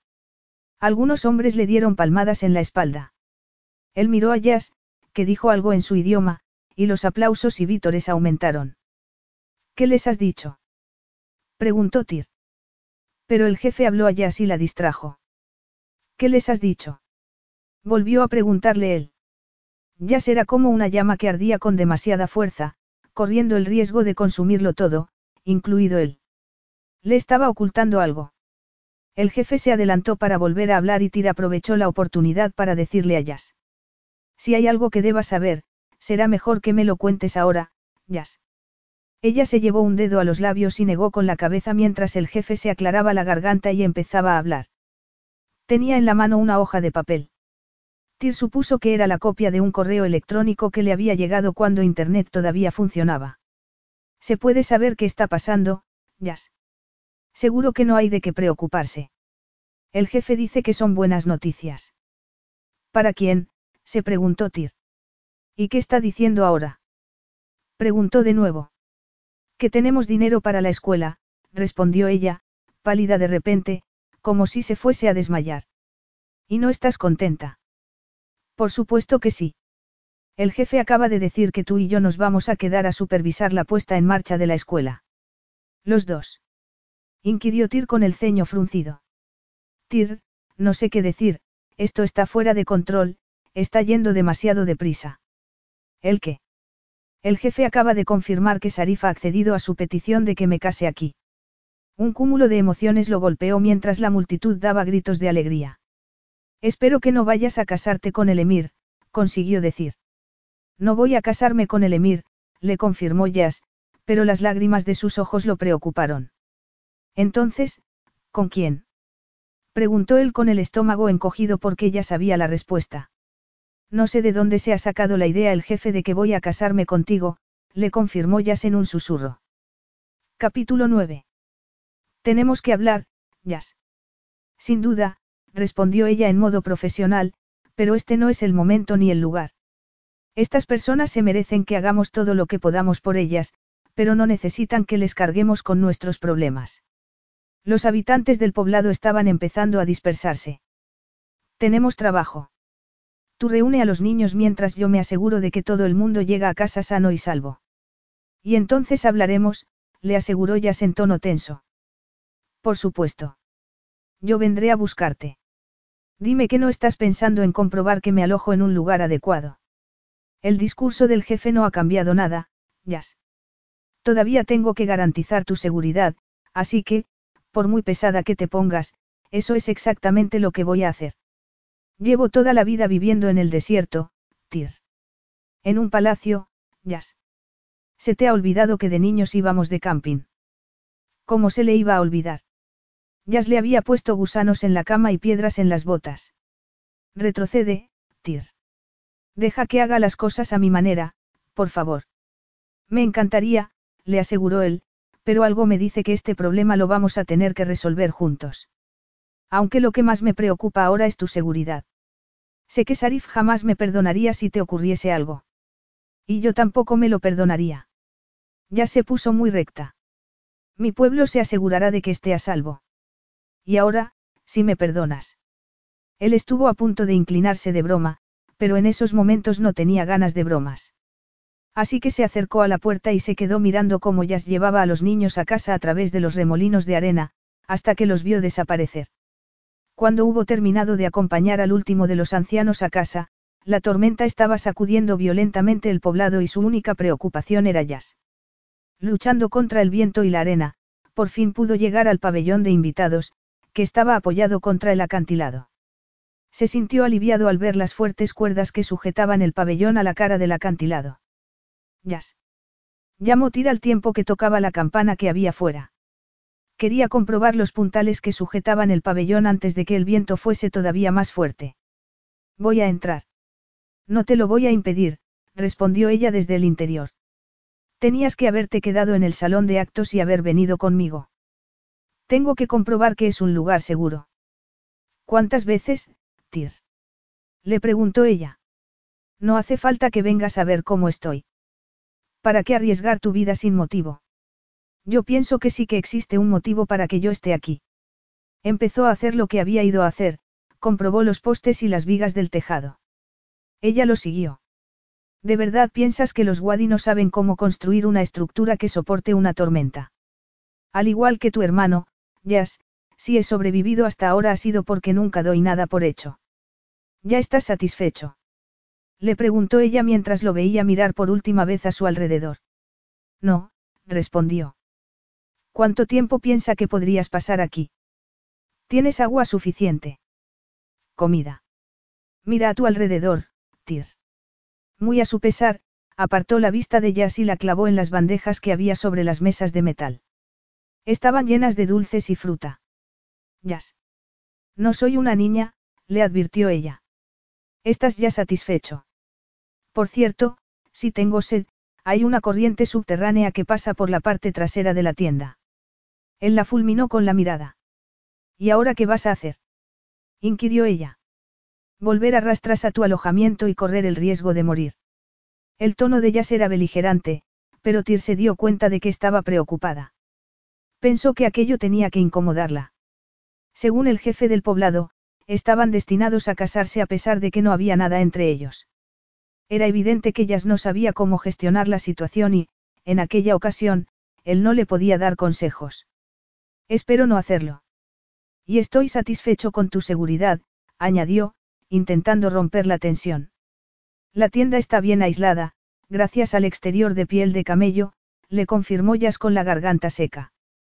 Tienes razón, nadie puede estar seguro ahí afuera, admitió Tyr. Ni siquiera yo. No tenías que haber venido, añadió ella. Se supone que tengo que hacer como si no hubiese ocurrido nada. Preguntó él. ¿Te das cuenta de lo que va a pensar la gente al saber que has venido aquí, Tyr? Lo primero es tu seguridad. Y se supone que no ibas a estar aquí cuando yo llegase. Si me hubieses dejado en aquella duna, como te dije, nada de esto habría ocurrido. Si te hubiese dejado en aquella duna, estarías muerta.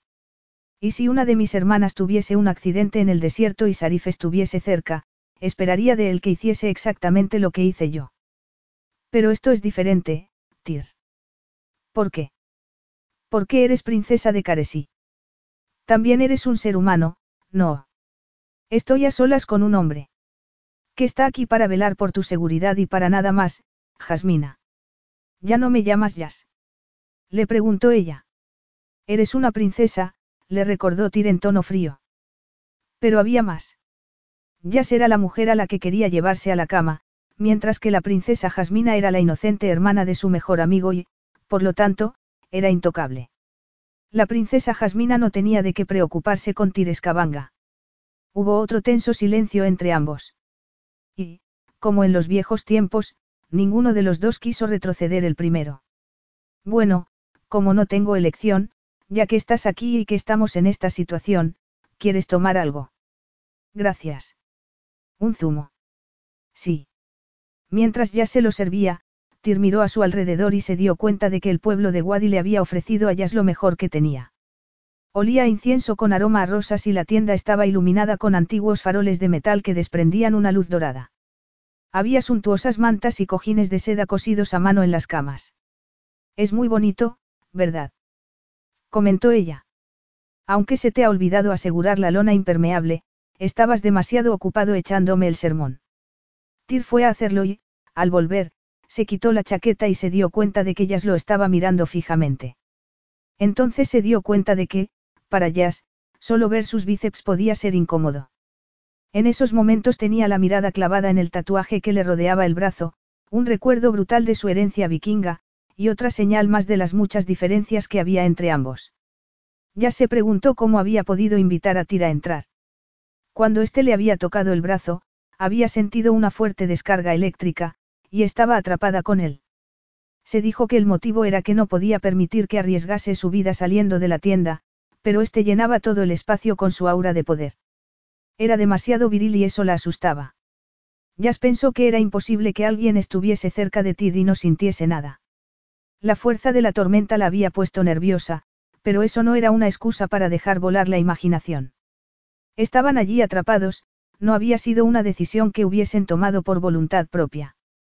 Pero ella no estaba acostumbrada a estar a solas con otro hombre que no fuese su hermano, así que no sabía a dónde mirar, cómo actuar, dónde sentarse. Decidió mirar a cualquier parte que no fuese el musculoso cuerpo de Tyr, y aceptarlo por quien era y por la amistad que habían tenido de niños. Se dijo que no debía mirarlo a los ojos ni preguntarse por su pasado, ni tampoco pensar en cómo se había sentido cuando la había tocado. Era mejor concentrarse en la tormenta y en que la tienda estuviese bien asegurada. Empezó a recoger cualquier objeto que pudiese romperse con la fuerza del viento. ¿Te importa si me tomo también una fruta, Jazz? Por supuesto que no, sírvete. Jazz pensó que conocía a Tyr desde hacía muchos años, y que nunca le había hecho daño a nadie. Al menos, hasta que se había convertido en soldado. Y lo que había hecho entonces, había sido para cumplir las órdenes. Lo vio llevarse la mano a la daga y recordó el momento exacto en el que Sarif se la había dado. Era el mismo canjar curvado que colgaba del cinturón de su hermano. Sarif le había dicho que, con aquel regalo, estaban unidos como hermanos, y que no había nadie en el mundo en quien confiase más. Como hipnotizada, Yas lo observó cortar la fruta en pequeños trozos y ponerlos en un plato para tentarla. Podríamos estar aquí horas, Yas. Deberías comer algo. Ella se preguntó cómo iba a mantener la calma y la sensatez si tenía que estar varias horas encerradas con él. Se iba a volver loca. Pensó que aceptar la fruta sería una buena manera de romper el hielo y empezar a estar más tranquila. ¿Está buena? Le preguntó Tir al ver que se metía el primer trozo en la boca. Gracias. Era tan remilgada, estaba tan tensa, le tenía tanto miedo. Aquella era una jazz completamente nueva, a pesar de que sus ojos negros y su rostro perfecto nunca le habían parecido tan bonitos. ¿Por qué me miras así? Preguntó Jazz. Te estoy mirando. ¿Sabes que sí? Se ruborizó y apartó el rostro, y alargó la mano hacia la fruta al mismo tiempo que él. Sus brazos se rozaron y Jazz respiró hondo. La fuerte sensación también sorprendió a Tyr, que pensó que aquello era una locura. No había pensado que tendría que hacer semejante ejercicio de autocontrol. Jazz no volvió a hablarle hasta que no estuvo en la otra punta de la tienda. Me alegro de que hayas vuelto, Tyr. ¿Te alegras de que haya dejado de viajar? ¿O de que esté aquí? De ambas cosas, admitió ella con franqueza. ¿Y qué sugieres que hagamos ahora? ¿Qué quieres decir? Le preguntó Jazz con los ojos muy abiertos. Él se echó a reír. ¿Quién le va a contar al Emir que hemos pasado la noche juntos, tú o yo? ¿Te importa si hablamos de otra cosa? Él se encogió de hombros y rellenó la copa con zumo. Como quieras. Luego empezó a andar de un lado a otro. No le gustaba estar inactivo, pero allí encerrado, no había manera de alejarse de ellas. El deseo que sentía por ella lo estaba carcomiendo por dentro. ¿Por qué no hablamos de tus planes de futuro? Le sugirió. Mis planes. Repitió ella. Voy a continuar trabajando en el picadero de mi hermano, y voy a colaborar más con nuestro pueblo. Mi hermano siempre ha querido que trabaje para Caresi. No me mires así, Tir. Sarif siempre ha sabido cuál era mi futuro, soy yo la que ha tardado un poco más en darse cuenta. Pero ahora ya lo tienes todo claro. Los hombres hacéis planes, y las mujeres los implementamos. Y yo formaba parte de tu plan. No, exclamó sorprendida. Y si piensas que la idea de la boda es mía, estás muy equivocado. Está bien, la tranquilizó Tir. Entonces, sabemos que el pueblo de Caresi te quiere y te respeta, y tienes razón al decir que este es el lugar al que perteneces, pero yo no estoy seguro de estar preparado para una relación seria, Jazz. Ella guardó silencio unos minutos. ¿Crees en el destino, Tir? Él se encogió de hombros. ¿A dónde nos está llevando esto, Jazz? Escúchame un instante. Es muy sencillo. ¿Piensas que las cosas ocurren por un motivo? Seguro que sí, se respondió a sí misma. La caída me trajo hasta el poblado Wadi. Y la tormenta me ha mantenido atrapada aquí. ¿Y ahora? Ahora. Ahora, aparte de haberme dado cuenta de dónde está mi futuro, los acontecimientos de los últimos días me han dado la oportunidad de hablar contigo. ¿De qué? Tenemos mucho de qué hablar. Has estado fuera mucho tiempo. Ti recordó que Yascaresi era tan complicada como la política de su país. Había crecido rodeada de intrigas y peligro y sabía cómo sobrevivir a casi todo, incluso a un sorprendente anuncio de boda. Está bien, empezaré yo, dijo Jazz. Voy a quedarme a vivir en el poblado, al menos un tiempo. ¿Vas a vivir aquí? ¿Por qué no? Puedo ir y venir a trabajar. ¿Y tu casa en el palacio? ¿Qué sentido tiene vivir en un palacio, lejos de mi pueblo, pudiendo estar aquí, viendo los problemas con mis propios ojos? En aquello tenía razón. No creo que a Sarif le parezca mal. Ambos sabemos que lo que más le importa es su pueblo. Tyr se dio la media vuelta y fue hacia la puerta. ¿Qué haces? Le preguntó Jazz. Me marcho a mi tienda. Y no te preocupes, llegaré sano y salvo. No estoy preocupada, pero ahora te toca a ti. Tenemos la oportunidad de ponernos al día. Ya llevo aquí suficiente tiempo, Jazz. Tu reputación está en entredicho. Mi reputación está por los suelos. No habríamos causado más sensación ni aunque me hubieses besado en público. Él se detuvo, con la mano apoyada en la tela que cubría la entrada. ¿Cómo no se me habrá ocurrido hacerlo? Tir. La próxima vez te dejaré donde te haya encontrado, le prometió él. No, no lo harás. Siempre has sido un caballero, Tir. Se miraron a los ojos durante demasiado tiempo. Pocas personas dirían eso de mí. Es cierto, lo que dicen es que eres un héroe. Déjalo, Jazz. No, no voy a dejarlo, replicó ella en voz alta, tan enfadada como él, frustrada. Algún día me dirás por qué no quieres hablar del pasado. Mi pasado no es asunto tuyo. Sí que lo es, protestó Jazz, porque, al igual que me importa mi hermano, me importas tú, y me niego a verte sufrir en soledad. Tal vez quiera estar solo, contestó él. Créeme si te digo que no te gustaría estar donde he estado ni ver lo que he visto, ni siquiera te gustaría imaginártelo. Capítulo 10. En aquella ocasión fue Tir el que se puso tenso cuando ya se apoyó la mano en la suya. En eso te equivocas, le aseguró. Me infravaloras, Tir. Puedes contármelo todo. Todo. Yo pienso que es mejor que no lo haga.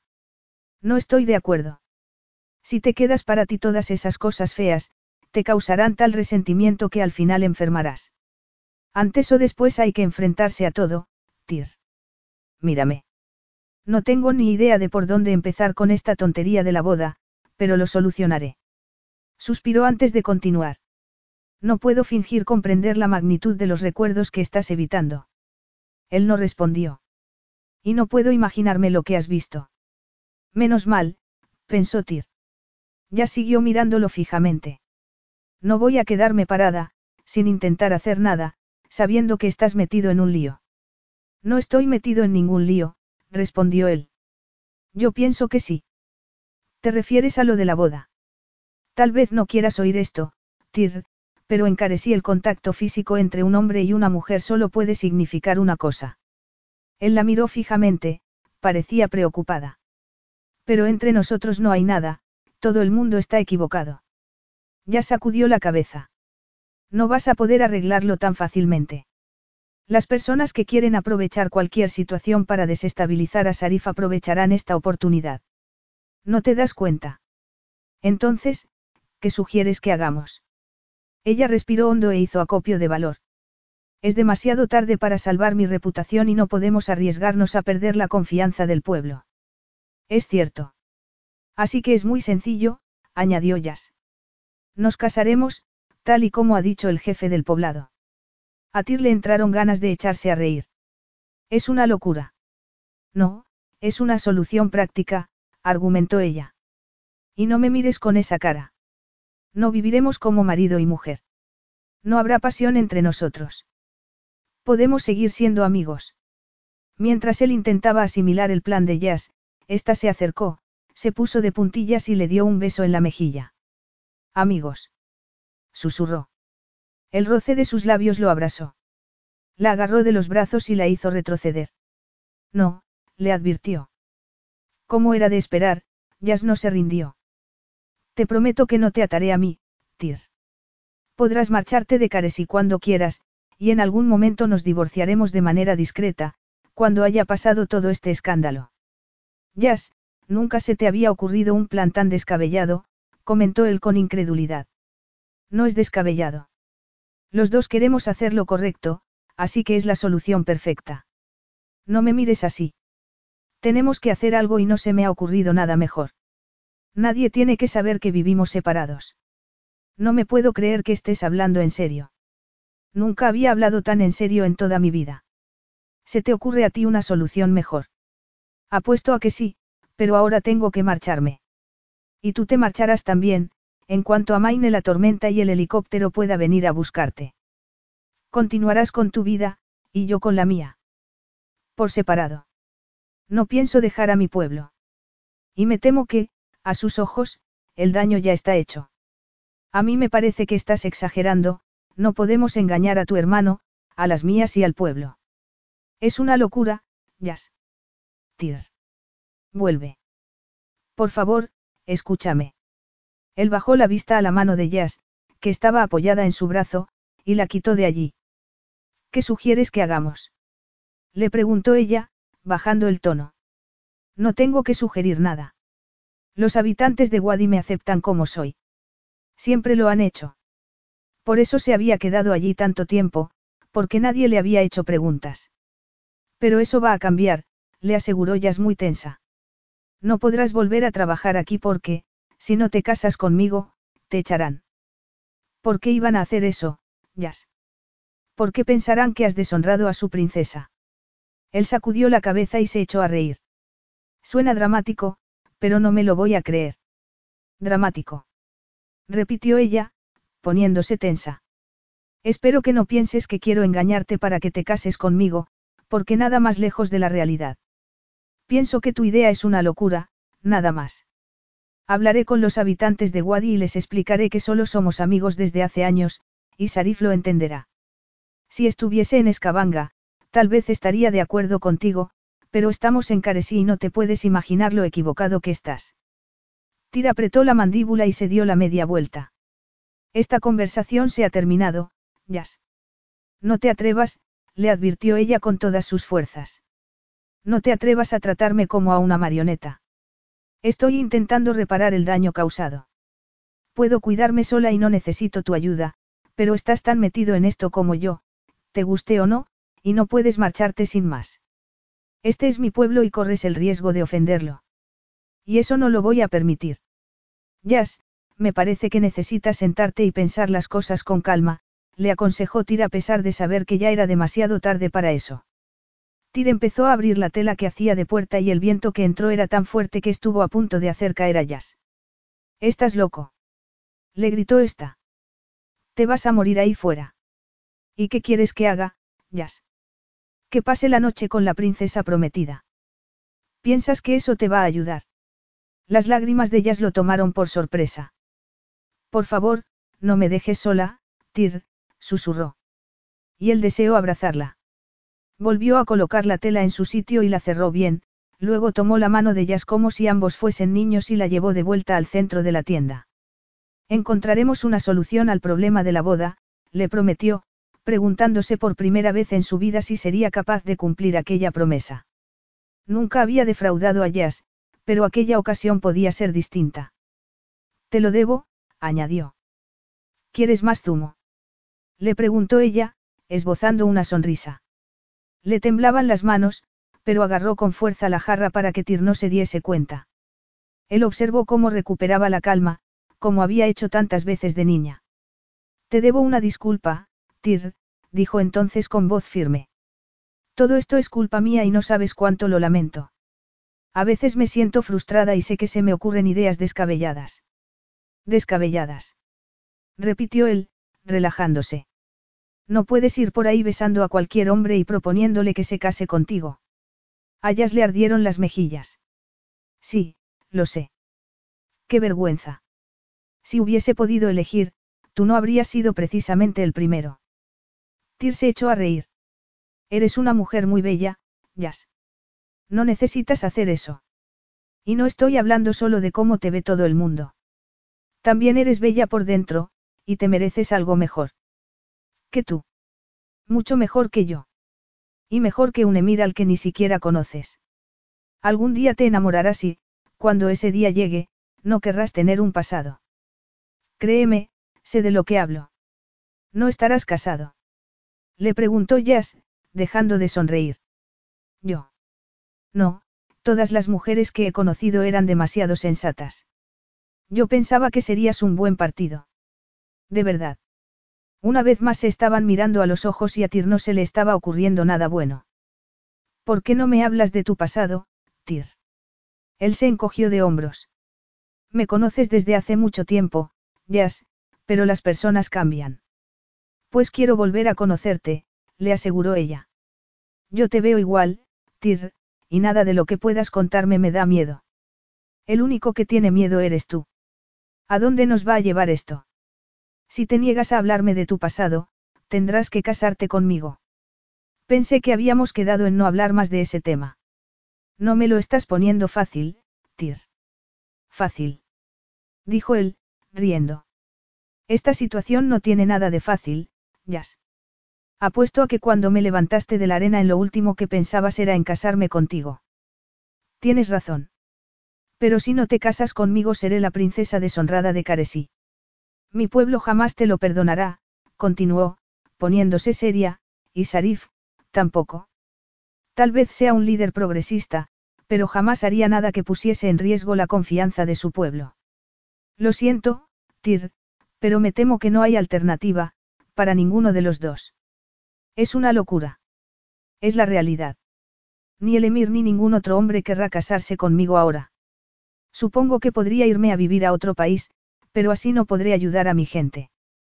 Por una vez, Tyr no supo qué decir. Se quedó en silencio unos segundos. ¿Oyes eso? ¿El qué, Tyr? Exacto. Ya no había viento. La tormenta ha pasado. Pronto vendrá alguien a comprobar cómo estás e imagino que no querrás que nos encuentren aquí. Ya es demasiado tarde para preocuparnos por eso, Tir, le aseguró Jazz. Él abrió la puerta y salió. Por desgracia, Jazz tenía razón. Un grupo de personas avanzaba hacia él, querían comprobar que su princesa estaba bien. Los vio mirarse y se dio cuenta de que daban por hecho que Jazz estaba bien porque estaba con él. ¿Cómo iba a traicionarlos? Mientras se alejaba, sintió las miradas de los lugareños en la espalda, no eran miradas hostiles, sino todo lo contrario. Era evidente que estaban encantados de su relación con Jazz. El único problema era que él no quería una esposa y la última persona a la que quería arrastrar a su oscuro mundo era Jazz, aunque todavía podía sentir el roce de sus labios en la piel. Jamás podría olvidar cómo había temblado cada vez que la había tocado, ni su delicioso aroma. Deseaba a Jazz, pero podían obligarlo a casarse con ella. Era una locura y no iba a ocurrir. Tenía que haber otra solución a su problema e iba a encontrarla. Capítulo 11. Tyr durmió mal y al día siguiente se marchó antes del amanecer. Necesitaba pensar. Tenía que encontrar una solución. Todavía hacía fresco cuando llegó a caballo hasta el cañón, donde salía a la superficie una fuente en la que solía dar a beber a su caballo. Se echó hacia atrás en la silla mientras el animal se acercaba al agua y, una vez allí, desmontó. Se quitó la ropa y se metió en el agua helada. Eso le aclararía la mente y lo tranquilizaría mientras decidía qué hacer a partir de entonces. Necesitaba alejarse de ellas para saber cómo marcharse sin destrozarle la vida. Ya era demasiado tarde para lamentarse por lo ocurrido. Tenía que encontrar una solución que los conviniese a ambos. Era una mujer valiente, con aspiraciones, lo mismo que él, también era la hermana de su mejor amigo y muy atractiva, así que habría podido ser la mujer perfecta de no haber sido por los fantasmas que le seguían los pasos. Nadó para apaciguar su frustración y después volvió hasta el lugar en el que había dejado la ropa, se sacudió el agua, se puso los vaqueros y cerró los ojos, como si así pudiese alejar de su mente la imagen de ellas. Entonces su caballo relinchó y él la vio. La habría reconocido en cualquier parte. Ninguna otra mujer montaba con la gracia y la elegancia de Jazz, ni con tanta seguridad. Tyr se dio cuenta del momento exacto en el que ella lo veía también, pero siguió cabalgando en su dirección. Aquel era su lugar, lo mismo que el de él. Estaba en su elemento, montando a caballo en el desierto, pero si no se casaba con ella jamás volvería a ser libre en Caresí. Al menos, tal y como entendía él el término, libertad. Por fin te he encontrado, dijo al llegar a su lado, desmontando de un salto y sonriendo. Yo me ocuparé de él, respondió Tyr, tomando las riendas de su caballo. No es necesario. Sí que lo es, la contradijo él. De vez en cuando tienes que aceptar ayudar, Jazz. Agarró las riendas de ambos animales y los llevó hasta el agua para que bebiesen. Mientras hacía un esfuerzo por colocarse bien el velo, ya se dio cuenta de que había tenido la esperanza de encontrar a Tyr en el Wadi. Había estado pensando en él toda la noche. Pensando en su pasado y en todo lo que Sarif le había contado, que no había sido mucho. Aquella era una buena oportunidad para preguntarle, pero vio su fuerte espalda y no le salieron las palabras. Tal vez porque tenía miedo de que Tir volviese a cerrarse en banda, porque eso sería otra señal más de lo distanciados que estaban. Nunca te marcharías de Caresí por lo que ha ocurrido, ¿verdad? Sobre todo, con lo que necesita el poblado. Cuanto más tiempo me quede en Wadi, más hablará la gente. Si no me marcho yo, deberías hacerlo tú, Jazz. ¿Por qué iba a marcharme ahora que el daño ya está hecho? Tir la agarró de los brazos y la puso delante de él. ¿Quieres dejar de discutir por una vez? Le preguntó, mirándola fijamente a los ojos. Jazz estaba dispuesta a cualquier cosa menos eso. Te lo digo pensando en ti, Jazz. Los habitantes del poblado se están acostumbrando a vernos juntos y, si siguen haciéndolo, no podremos sacarles de la cabeza la idea de la boda. Y si nos casamos te destrozaré la vida. No podrás volver a casarte después. ¿Acaso piensas que voy a querer hacerlo, después de esto? Que sepas que todo esto me gusta tan poco como a ti, Tir. Todavía estoy intentando encontrar una manera de solucionarlo, Jazz. No hay solución, respondió ella, mirando hacia el agua. ¿Por qué no atravesamos el Wadi a caballo? Si quieres.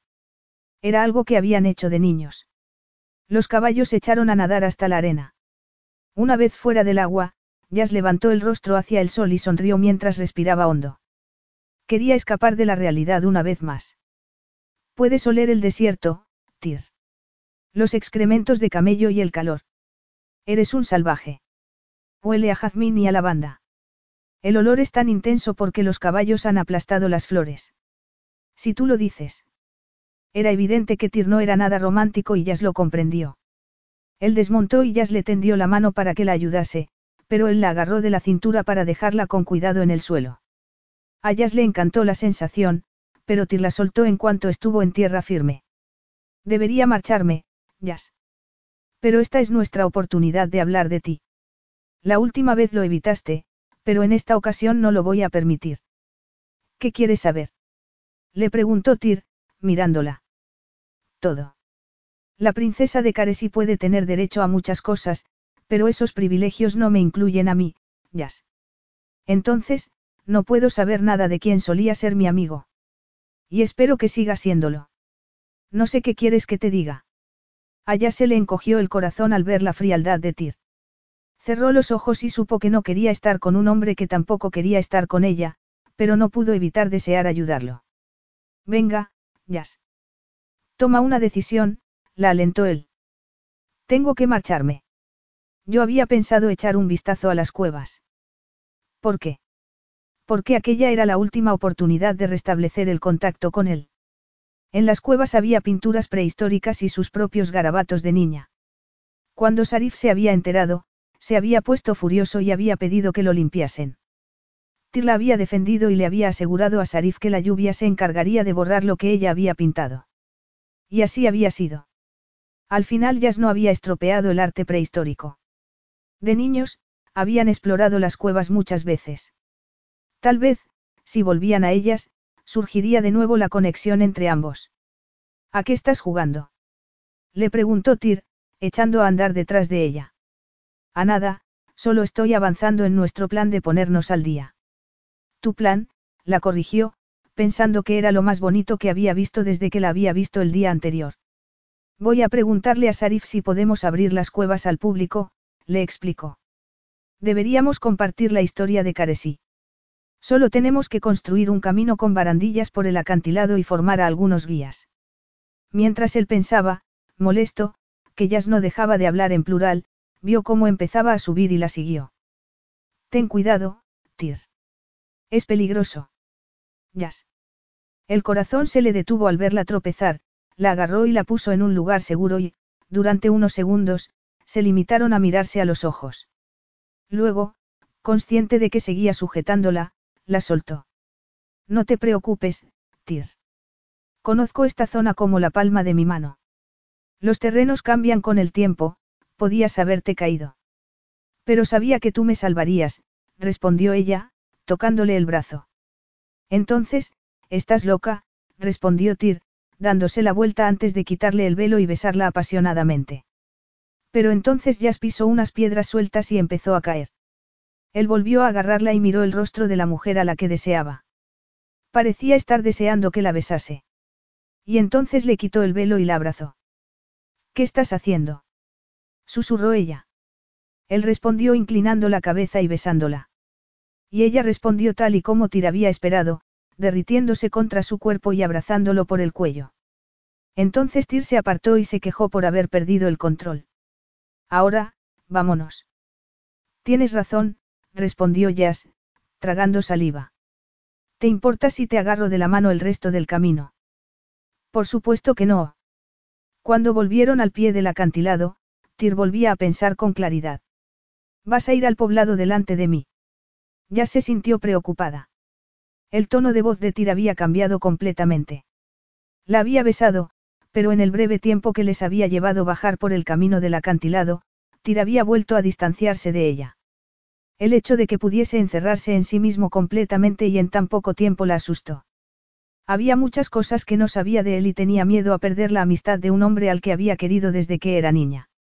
Montaron a los caballos en silencio y ya se dijo que, si había aprendido algo en las últimas semanas, había sido que no podía encontrar la fórmula de la vida perfecta, porque cada persona tenía distintas aspiraciones.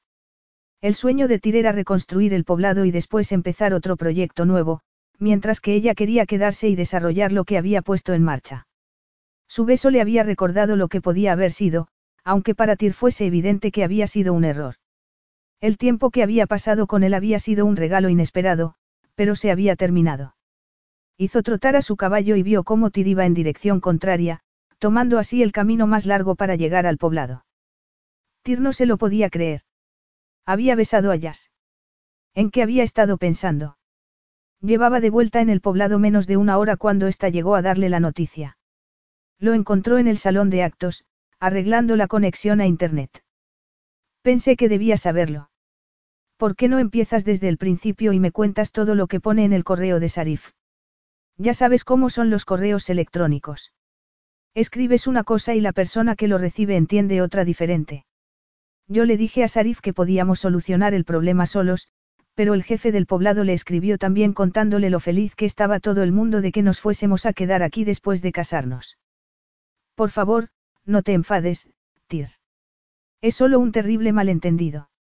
Es como una tormenta de arena en el infierno, comentó él. Cerró el ordenador y llevó a Yas afuera.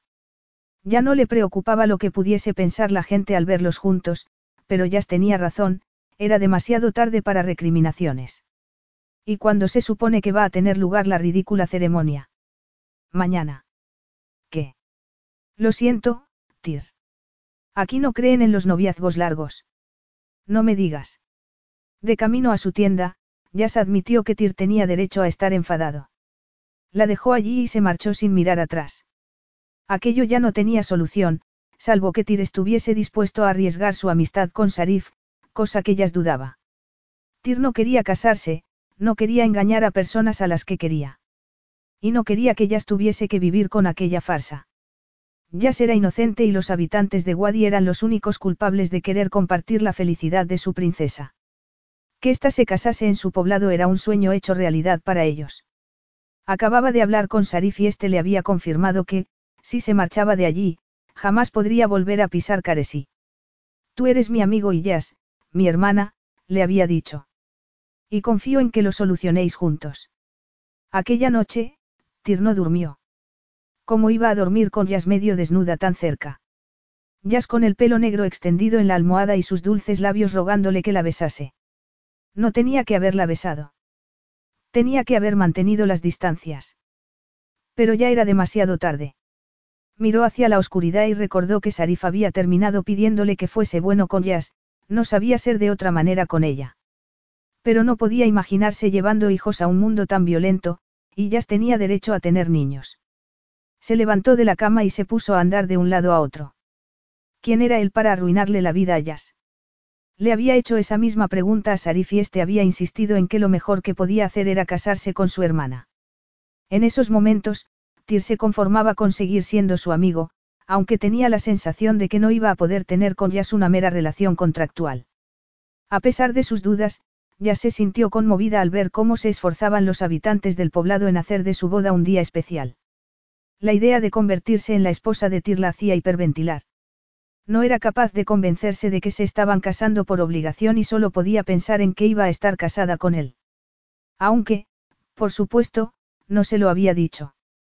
Y Tir había hecho todo lo posible por guardar las distancias. Sarif no tardaría en llegar para darles su bendición, así que todo el mundo se apresuraba a terminar con los preparativos. Jugó con el velo del mejor encaje chantilly y se estremeció al pensar en la noche de bodas. ¿Y Tir? ¿Cómo se sentiría? Probablemente le repugnase la idea de tener que acostarse con ella. Ya se dio cuenta de que casi lo prefería así. Tal vez pudiesen llegar a un acuerdo y dormir en camas separadas. Seguro que Tir estaba de acuerdo. Ella no sabía absolutamente nada de sexo, salvo lo que había leído o oído. El tema no le había preocupado porque había tenido la intención de mantenerse casta hasta el matrimonio. Se obligó a dejar de tocar el velo para no estropearlo y respiró hondo. Cálmate. Si seguía así, llegaría de los nervios a la ceremonia. Se presentaría Tir. La posibilidad de que no lo hiciera la aterraba. Tenía que concentrarse en la idea de que Sarif y las hermanas de Tir y los maridos de estas no tardarían en llegar. Sarif había sido muy escueto en sus comunicaciones y a Yas no le extrañaba que estuviese enfadado con ella. Había insistido en que llegase a un acuerdo con el emir de Kadar para después cambiar de idea y sorprenderlo con la noticia de que iba a casarse con Tires Kabanga. Teniendo esto en cuenta, Sarif se estaba conteniendo bastante. Por el momento. Capítulo 12. Ya se levantó al amanecer y empezó a andar de un lado a otro, nerviosa. Era el día de su boda. Su boda con Tir. No podía creerlo. No estaba segura de querer creerlo. Brit le había enviado un mensaje de texto para confirmarle que las tres hermanas iban de camino, lo que la tranquilizaba un poco. En realidad, no tenía de qué preocuparse. Salvo de la noche de bodas, pero para eso todavía faltaba mucho tiempo. Y de Sarif, aunque prefería no pensar en su hermano en esos momentos. ¿Y si Tir no se presentaba? Si no se presentaba, ella misma decepcionaría a muchas personas. Y se le rompería el corazón. Quería a Tir. Siempre lo había querido y aunque aquella boda fuese una farsa, se sentía tan emocionada como cualquier novia. No obstante, sabía que Tir era un aventurero y que siempre estaba buscando horizontes nuevos. Tal vez ya se hubiese marchado de Caresí. Tir le era leal a su hermano, pero también era un hombre nuevo al que ella ya no conocía. Oyó a las mujeres del poblado fuera de su tienda y se distrajo. Fue difícil no contagiarse de su entusiasmo cuando las dejó entrar para ayudarla a prepararse. Podía hacer aquello. Siempre y cuando se ciñese a su plan original de no pedirle nada a Tir. Le pediría algo él a ella. Sintió aprensión solo de pensar en lo que Tir podía esperar de ella en la noche de bodas. Solo podía decepcionarlo. Pero cuando se imaginó a Tir tocándola, Tir, el señor del placer. Se sintió mejor cuando por fin pudo abrazar a las tres hermanas Escabanga. Se alegró de tenerlas allí, pero también se sintió mal porque las estaba engañando. ¿Por qué estás llorando? Le preguntó Eva muy seria. Es que quieres tener los ojos rojos e hinchados.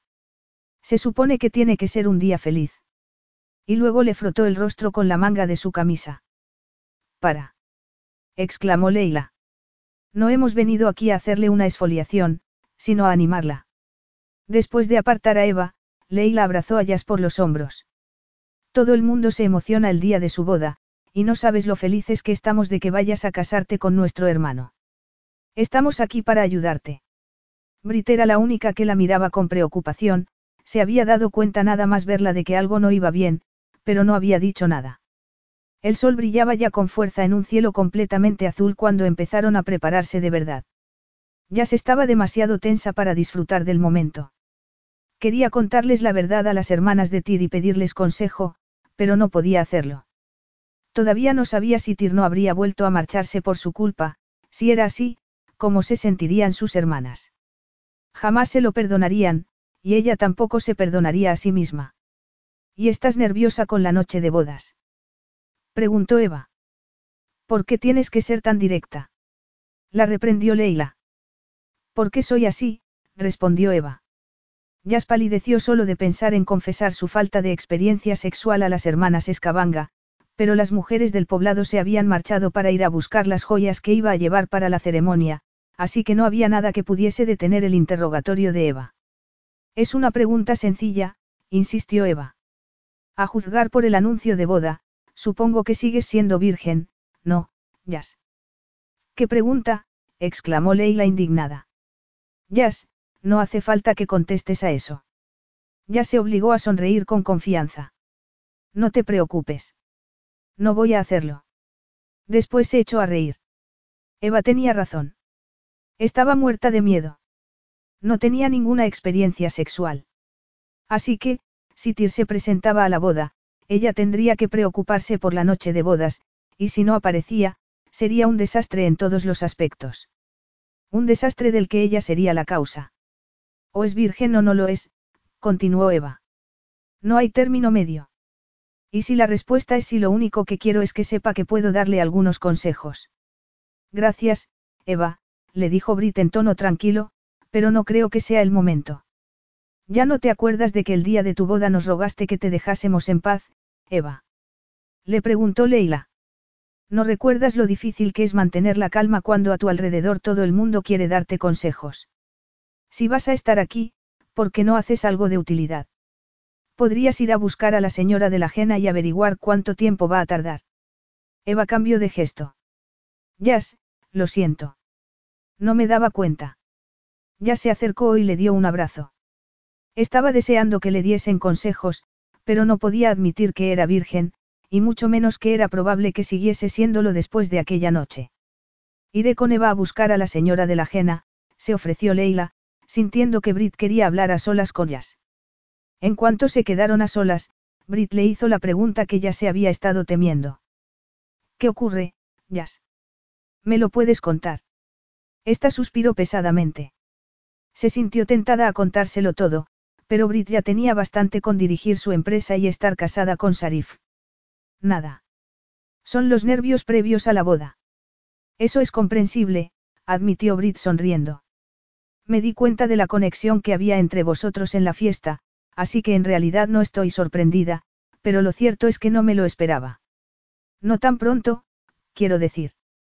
Yo tampoco, le contestó Jazz.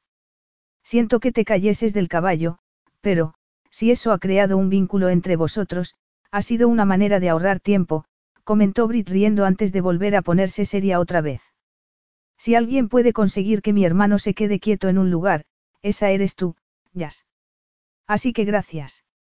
De verdad. Y, por si te sirve de ayuda, pienso que estáis hechos el uno para el otro. ¿Lo dices en serio? Sí, insistió Brit. Es evidente que el destino os ha unido. ¿Dónde está Tyr? Preguntó ya sin pensarlo. ¿Lo has visto?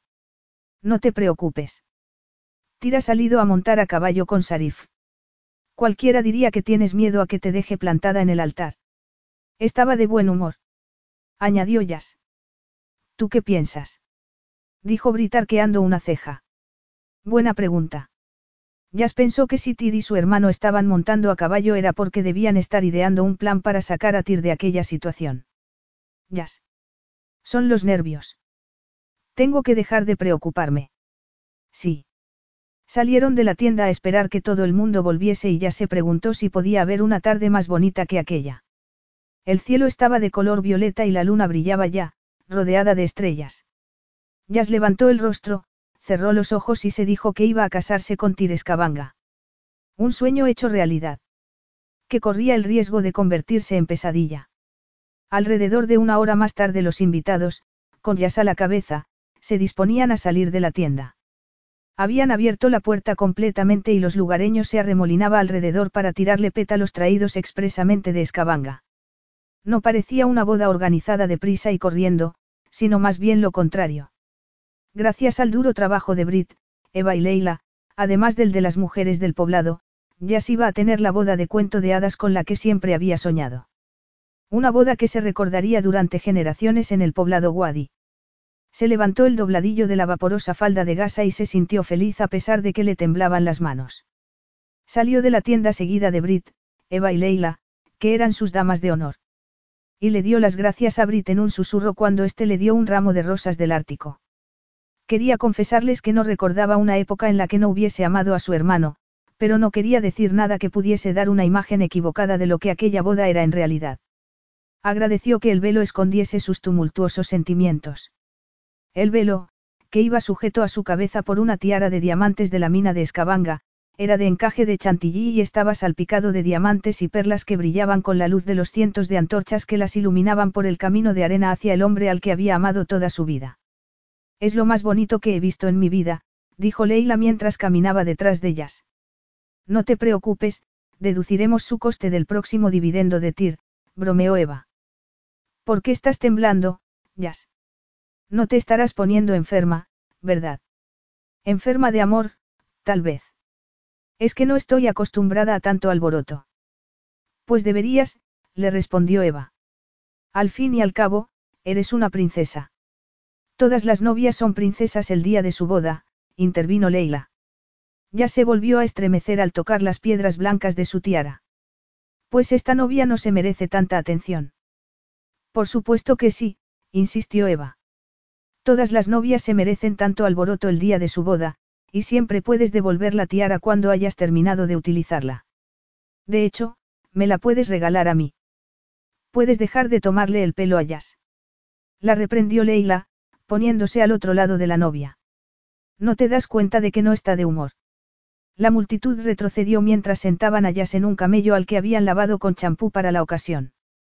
Iba enjaezado con madera tallada a mano, hilo de plata y campanillas, e iba anunciando con su bamboleo la llegada de la novia antes de que Tir pudiese verla. Todo el mundo suspiró cuando la novia se acercó al cenador adornado con flores del desierto en el que se iba a celebrar la ceremonia. Algunos lugareños habían trepado a las palmeras para verla mejor y ella los saludó y le sonrió. Luego pensó que Tir debía de haberse presentado, si no, alguien la habría avisado ya. Su mirada lo encontró inmediatamente y ya se sintió aliviada, y nerviosa. Iba vestido con una túnica blanca y era la única persona que no la estaba mirando. Ni siquiera la miró cuando el chico que llevaba el camello le dio la orden de arrodillarse y ayudó a Yas a desmontar. Tal vez Tir se hubiese convencido de que, si no la miraba, podría mantener la ilusión de que aquello era solo un mal sueño. Y entonces se giró y ya tuvo la sensación de haberse quedado sin aire en los pulmones. Cualquiera habría dicho por su mirada que realmente quería casarse con ella. La multitud aplaudió cuando Sarif se alejó de Tir para escoltar a Yas hasta el cenador. Hermano, dijo ella, haciendo una breve reverencia que provocó todavía más aclamaciones. Estás preciosa, Jasmina, comentó este. Yas lo miró fijamente a los ojos. Todo iba a ir bien. Tenía que pensarlo aunque no pudiese evitar preguntarse de qué habrían hablado los dos hombres durante su paseo. Era demasiado tarde para preguntárselo a Sarif, y agradeció que Brit le sonriese mientras que Sarif le entregaba su mano a Tir. Capítulo 13. Ocurrió algo mientras estaba en el cenador al lado de Tir. De repente, se sintió tranquila. Tir era fuerte y auténtico, así que era normal que se sintiese así. Y sentía tanta pasión por Caresí y estaba tan comprometido con el país como ella. Y a pesar de no haber querido aquel matrimonio, Jazz jamás tenía que haber dudado de su presencia. Tir jamás dejaría de cumplir su deber, como ella. Pero ella lo amaba. Amaba a Tir con todo su corazón. Siempre había amado al magnífico vikingo y siempre lo amaría. ¿Aceptas a este hombre? Sí, respondió sin dudarlo. ¿Aceptas a esta mujer? Sí. La voz de Tyr era firme y comedida. Era el tipo de voz que inspiraba confianza. En el fondo, ambos sabían que estaban haciendo lo correcto. Tal vez no hubiese amor, pero era correcto, se dijo Jazz al finalizar la ceremonia y mientras Tyr, que ya era su marido, la ayudaba a bajar las escaleras. Podía haber algo más romántico. Si el cielo de la noche había sido mágico, el lugar en el que se iba a celebrar el banquete no podía ser más bonito. La temperatura era perfecta y corría una suave brisa que jugaba con el velo de ellas. Estaba sentada al lado de Tir en un banco de almohadones de seda colocados sobre una valiosa alfombra.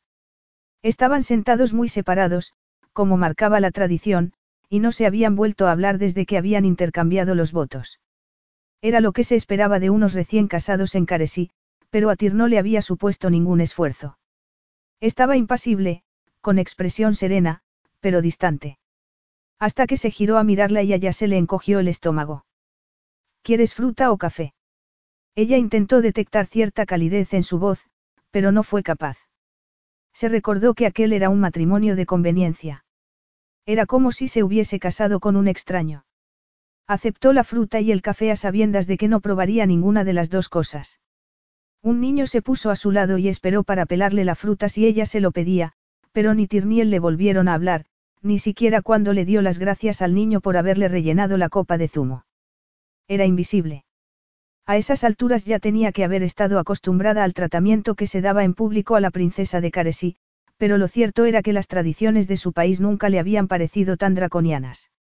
Había soñado con risas y miradas íntimas el día de su boda. No obstante, se dijo que aquello era mejor que casarse con el emir de Kadar. Tir era el amor de su vida, y si aquella hubiese podido ser la boda de sus sueños, podrían haber conseguido muchas cosas juntos. Pero no era una boda de cuento de hadas y Jazz no iba a engañarse pensando lo contrario. Odiaba tener que engañar a los demás porque, por bonito que fuese todo, estaba deseando que terminase, estar a solas con Tir y poder aclararlo todo. A solas con Tir. Se le secó la boca solo de pensarlo. De verdad quería estar a solas con él. A solas, en la cama, desnudos. ¿Has dicho algo? Miró a Tir y sintió que le ardían las mejillas al darse cuenta de que debía haber expresado su aprensión en voz alta. No, nada. Sonrió para tranquilizarlo. ¿Cómo iba a admitir que estaba aterrada de pensar en que iba a estar a solas con él cuando se conocían de toda la vida? Nerviosa, hizo girar la sencilla alianza de platino que Tyr había colocado en su dedo. Estaba segura de que iba a decepcionar a Tyr, un hombre vital y masculino, mientras que ella no sabía nada del amor físico entre un hombre y una mujer. Siempre había esperado que la primera vez fuese especial y no dolorosa, tal y como le habían dicho que podía ser, pero más allá de eso. ¿Te gusta? Perdona. El anillo. ¿Te gusta? Le preguntó Tyr. Me encanta, le contestó. ¿Cómo has podido encontrar un anillo tan bonito en tan poco tiempo? Me lo ha traído Brit. Ayas no le extrañó oír aquello y pensó que no merecía tener a personas tan buenas en su vida, deseó poder contarle la verdad a su amiga. Fue a levantarse para hablar con ella, pero Tyr se lo impidió apoyando una mano en su hombro. ¿A dónde vas? A hablar con Brit. Tengo que contarle que esta boda es una farsa. No vas a hacer eso, le dijo Tyr en voz baja. Salvo que quieras disgustar a todo el mundo. Es lo último que pretendo, pero... No es el momento, Jazz, murmuró Tyr mientras empezaban los discursos. Tyr no le pidió que se los tradujese. Jazz imaginó que ya había oído suficiente. No hubo contacto visual ni de ningún otro tipo entre ambos. Mejorarían las cosas cuando estuviesen a solas. ¿Tienes frío? Le preguntó Tyr al verla estremecerse. Antes de que le diese tiempo a responder, Tyr le había puesto una manta de cachemir sobre los hombros. Eso le hizo recordar las veces en las que había hecho algo parecido acompañado de un inocente abrazo de oso para calentarla. ¿Tienes frío y estás cansada? Volvió a preguntarle al verla suspirar. No. Cuando por fin se levantaron para marcharse, ya se sintió como una prisionera condenada a muerte en vez de como una recién casada que fuese a pasar la noche de bodas con su marido. La procesión nupcial tardó un rato en recorrer el poblado para llegar hasta la tienda de los novios, que habían colocado algo alejada del resto, cerca del oasis. Al entrar, Jazz dio un grito ahogado al ver tanto lujo. Había comida en abundancia y una cama tan grande que le fue imposible no clavar la vista en ella. Después de aquello y, tal y como marcaba la tradición, Tirillas dieron las gracias a todo el mundo por aquel día tan maravilloso. El abrazo que le dio a Brit fue el más largo de todos. Todo irá bien, le susurró esta. Sé que Tir va a cuidarte. Por supuesto, respondió ella. Cuando todo el mundo se marchó, se quedaron cada uno en una punta de la tienda, mirándose. Ya se hizo acopio de valor. ¿Te quieres bañar, o lo hago yo primero? Báñate tú primero, le sugirió Tir. ¿Quieres que te ayude con el vestido? No, gracias. Los dos estaban muy tensos, como dos extraños obligados a pasar la noche juntos. Pero báñate tú primero, añadió Jazz. Yo esperaré. Se sintió aliviada al ver desaparecer a Tir detrás de una cortina y pensó que aquello no tenía nada que ver con la noche de bodas con la que había soñado. Cuando Tir salió, lo hizo con una toalla alrededor de la cintura, y ella intentó tranquilizarse diciéndose que aquello era normal en su cultura. Esbozó una sonrisa mientras él le apartaba la cortina que daba a la zona del baño. Aquel iba a ser el baño más largo de la historia. Y como no había querido que Tir la ayudase a desvestirse, iba a tardar un siglo en hacerlo. Después de un buen rato, por fin pudo meterse en el agua, que resultó estar muy fría. ¿Estás bien? Preguntó Tir al oírla dar un grito. Sí, respondió ella, sumergiéndose por completo por si acaso a Tir le daba por entrar a investigar. Salió cuando ya tenía la piel arrugada y se envolvió en una toalla enorme. Vio los diferentes tarros con crema, pensados no solo para que oliese bien y tuviese la piel suave, sino para realzar las sensaciones cuando se acariciasen, y ellas le entraron ganas de echarse a reír. Necesitaría cantidades industriales, y un hombre que mostrase algún interés en aplicársela. Se tomó su tiempo a la hora de elegir el camisón. No era sencillo, ya que todos eran muy finos, casi transparentes. ¿Cómo iba a enfrentarse a Tir vestida así? Entonces pensó que sería su única oportunidad de estar casada y de hacer el amor antes de que su vida se convirtiese en un ejercicio de total soledad. Podría pedirle a Tir que la enseñase a hacer el amor. Le ardieron las mejillas solo de pensarlo. Tomó una bata y se la puso encima del camisón que había escogido. Si Tir solo quería ser su amigo, tendría que conformarse con eso, pero si no se lo preguntaba, jamás lo averiguaría. Tenía que encontrar la manera de restaurar la comunicación con él para que pudiesen sentirse a gusto juntos. Y después pasarían toda la noche charlando, hasta que ambos estuviesen agotados y se quedasen dormidos. Cobarde. Tyr se había puesto cómodo en una cama de almohadones que estaban muy lejos de la cama. Tenía los ojos cerrados. Ya se sintió aliviada. Se había quedado dormido. Tyr cerró los ojos cuando ya salió del baño, pero había visto suficiente para quedarse sin respiración. De espaldas a él, había empezado a cepillarse el pelo y, a pesar de llevar una bata, Tyr podía verla desnuda con cierta facilidad. Era la mujer más bella que había visto jamás. Y no sabía que era capaz de excitar a un hombre que había creído muerta aquella parte de su vida. En esos momentos estaba muy excitado, tanto física como emocionalmente, y todo gracias a Yascaresi. Yas Escabanga, se corrigió Tir sonriendo. Ya se había puesto algo que olía muy bien, y la bata era de color coral, suave y muy fina. Y se estaba haciendo una trenza. No, no te hagas una trenza, no te lo recojas, pensó él. Sonrió al imaginar la reacción de Yas y le contaba lo que sentía por ella, y se dijo que lo que necesitaba en esos momentos era otro baño de agua fría. Se dio la vuelta y fingió estar dormido mientras ya se levantaba y lo miraba. Lo más sensato sería que se acostase en la cama y se pusiese a dormir lo antes posible. Lejos de él. La deseaba más que nunca y, a pesar de que para el resto del mundo tenía carta blanca para seducir a la mujer que en esos momentos ya era su esposa, ya significaba para él mucho más que eso, y jamás la engañaría prometiéndole más de lo que podría darle. Suspiró aliviado al ver que iba hacia la cama, pero no supo si sería capaz de contenerse toda la noche. Capítulo 14. Una vez en la cama, Yas miró hacia donde estaba Tir. En lo único que podía pensar era en Tir abalanzándose sobre ella, aunque era consciente de que, si lo veía mover un solo músculo, sería capaz de salir corriendo. Se preguntó si también estaría muerta su amistad, y si Tir no necesitaría nunca una palabra o un gesto cariñosos, como ella en esos momentos. Comprendía que se hubiese convertido en un hombre duro y autosuficiente, pero quería que supiese que le importaba, y que aquella era su noche de bodas, cosa que la aterraba y, al mismo tiempo, la alentaba a ser más valiente.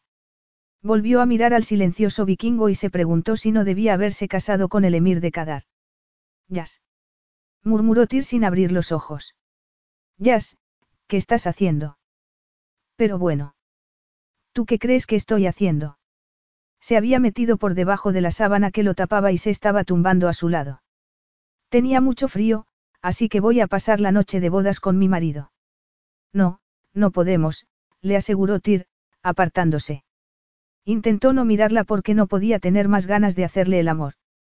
Estarás más cómoda en la cama, refunfuñó.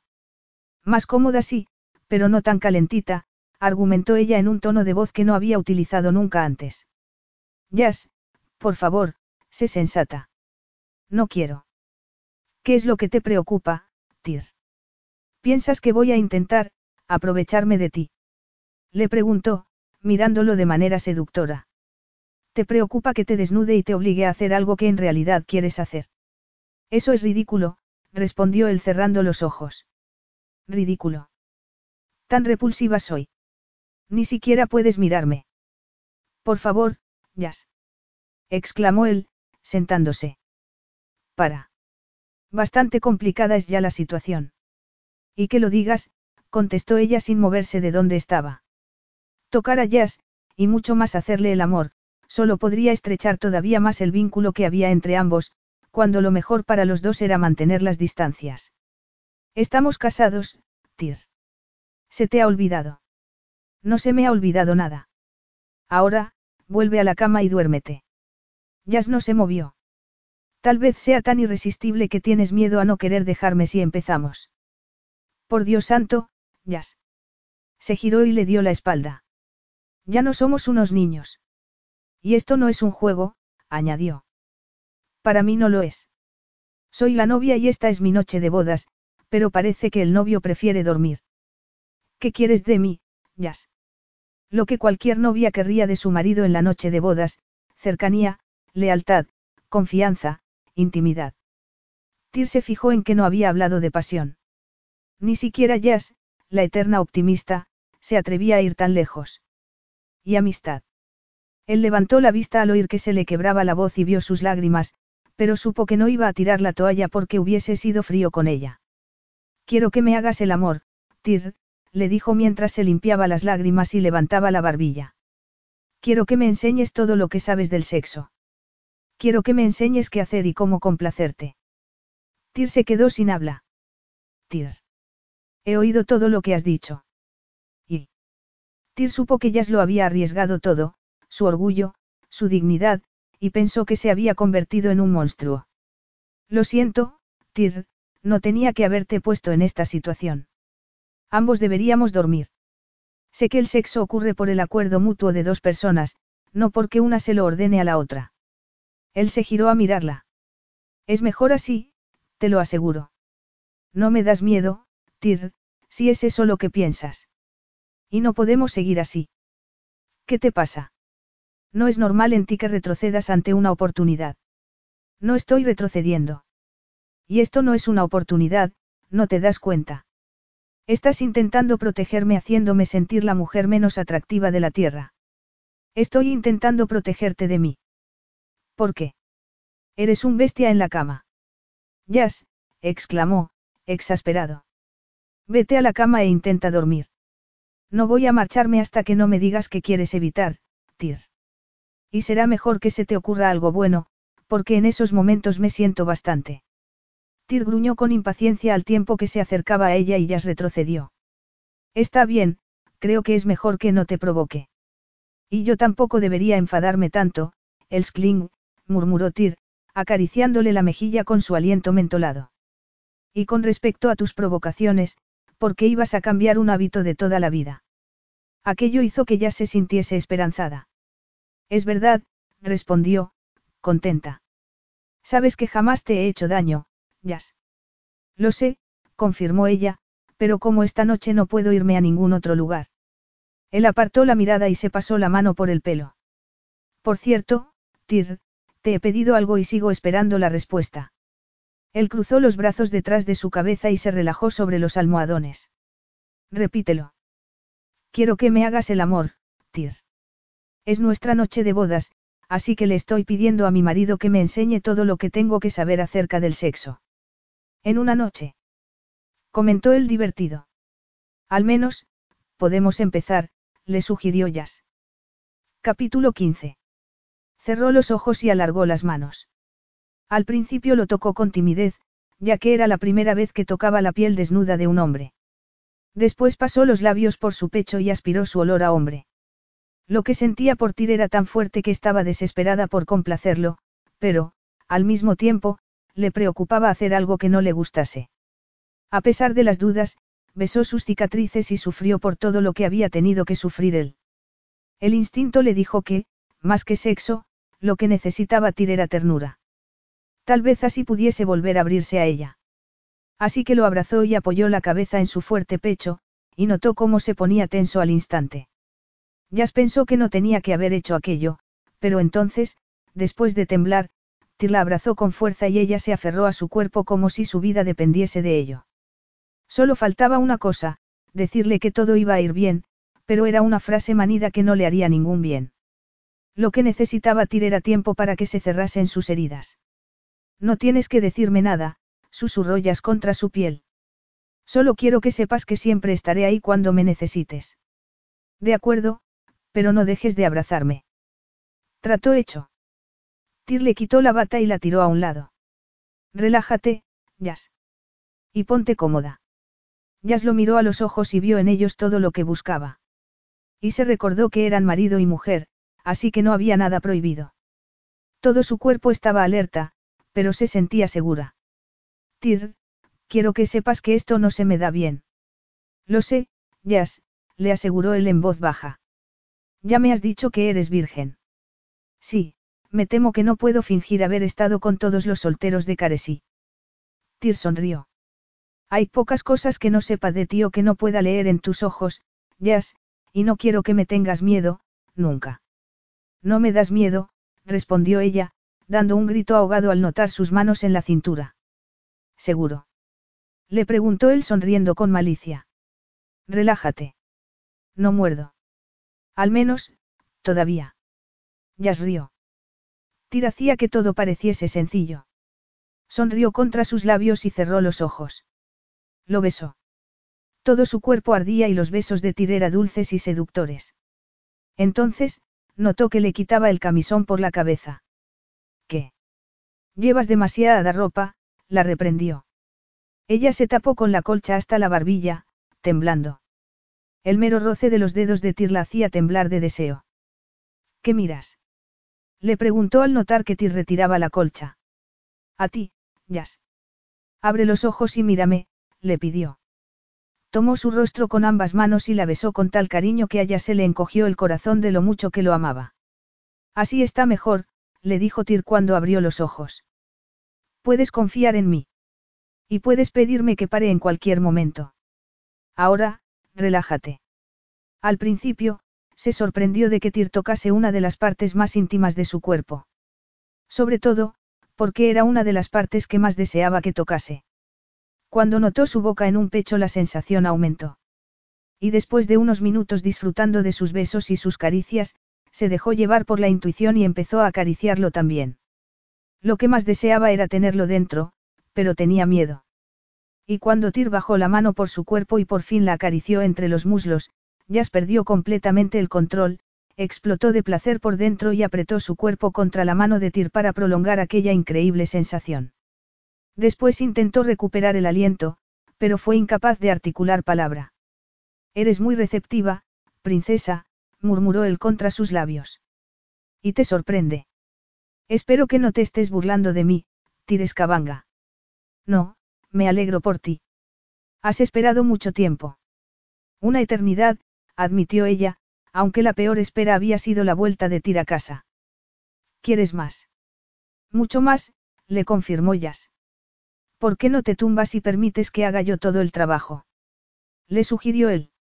No sé cómo no se me ha ocurrido a mí antes, respondió ella. Tir la agarró de las muñecas y se las puso encima de la cabeza, sujetándola a la cama para después devorar sus pechos y hacerla gemir de placer. Tir se echó a reír. ¿De qué te ríes? Le preguntó ella. De ti, respondió él, como si fuese obvio. Esta promete ser una noche muy larga. ¿Y te alegras de ello? Por supuesto. Además, tengo la sensación de que tienes mucho talento para esto, un talento oculto hasta ahora. Ya te he dicho que, como princesa de Caresí, no he tenido precisamente la oportunidad de sacar esta parte de mí como me hubiese gustado. Ah, así que lo habrías hecho si se te hubiese permitido. Deja de tomarme el pelo, vikingo. Soy una buena chica y siempre lo he sido. En ese caso, me alegro de que hayas cambiado para mí. Ahora soy mala, admitió ella, contenta. Y espero que, cuando has dicho que va a ser una noche muy larga, te refirieses a una noche de placer para mí. Él frunció el ceño, pero siguió sonriendo. Por supuesto que sí, princesa. Todavía estaba recuperándose de la ola de placer que la había invadido cuando Tir había colocado ambas manos en su trasero y la había levantado. Tenía las piernas separadas y se sentía expuesta, vulnerable. Y tuvo que recordarse que estaba con Tir Escabanga y que confiaba en él. Que eran marido y mujer y que no había nada prohibido entre ellos. Tir le dio placer e hizo que se olvidase de su vergüenza. La sensación era tan fuerte que deseó gritar, gemir y suspirar. Déjate llevar, le sugirió él con voz ronca y divertida. Vas a disfrutar mucho más si lo haces. También quiero darte placer, le confesó Jazz, decidiendo besarlo. Eres mío, Tirescabanga. Tu esclavo sexual. Preguntó él, sonriendo todavía más. Estupendo. Puedes hacer conmigo lo que quieras. Ella lo obligó a tumbarse y recorrió su cuerpo con los labios y después hizo acopio de valor, cerró los ojos y tomó su enorme sexo con ambas manos para darle placer. Y, después de superada la sorpresa de lo que estaba haciendo, lo oyó gemir e inclinó la cabeza para besar la punta. Aquello era mucho mejor de lo que ella se había imaginado y, sorprendentemente, sabía exactamente lo que tenía que hacer. Para. Ella obedeció al instante. He hecho algo mal. No, lo has hecho muy bien, pero quiero que pares antes de que pierda el control. Ya se sentó sobre los talones y lo vio sonreír de oreja a oreja. Él empezó a acariciarle los brazos y ella cerró los ojos. Se sentía tan bien. Era posible que el destino fuese a darles una segunda oportunidad. Entonces Tir la acercó a su cuerpo y volvió a besarla apasionadamente, pero Jazz necesitaba tenerlo todavía más cerca. Fue entonces cuando Tir se colocó encima de ella, que se puso tensa de nuevo, y él la relajó con sus besos y sus caricias para después apoyar la punta de su sexo entre sus muslos. No, exclamó Jazz, y él se apartó. No. Le preguntó, mirándola a los ojos de manera burlona. Que no me hagas esperar más, le pidió, a pesar de que tenía miedo a que le hiciese daño. Pero Tir no tardó en hacer que dejase de pensar con sus besos. Estaban cada vez más cerca, estaban unidos. Aquello era amor. Te quiero, le dijo por un impulso. Pero el placer era tan intenso que no supo si Tir la había oído, o si le había respondido, ni siquiera supo si le importaba. Capítulo 16. Si podía considerarse que una noche era suficiente para aprender a dar y recibir placer, aquella noche había sido la anterior, pensó Jazz, todavía en la cama, a la que Tir la había llevado en algún momento para volver a hacerle el amor. Había sido como si ninguno de los dos pudiese saciarse del otro.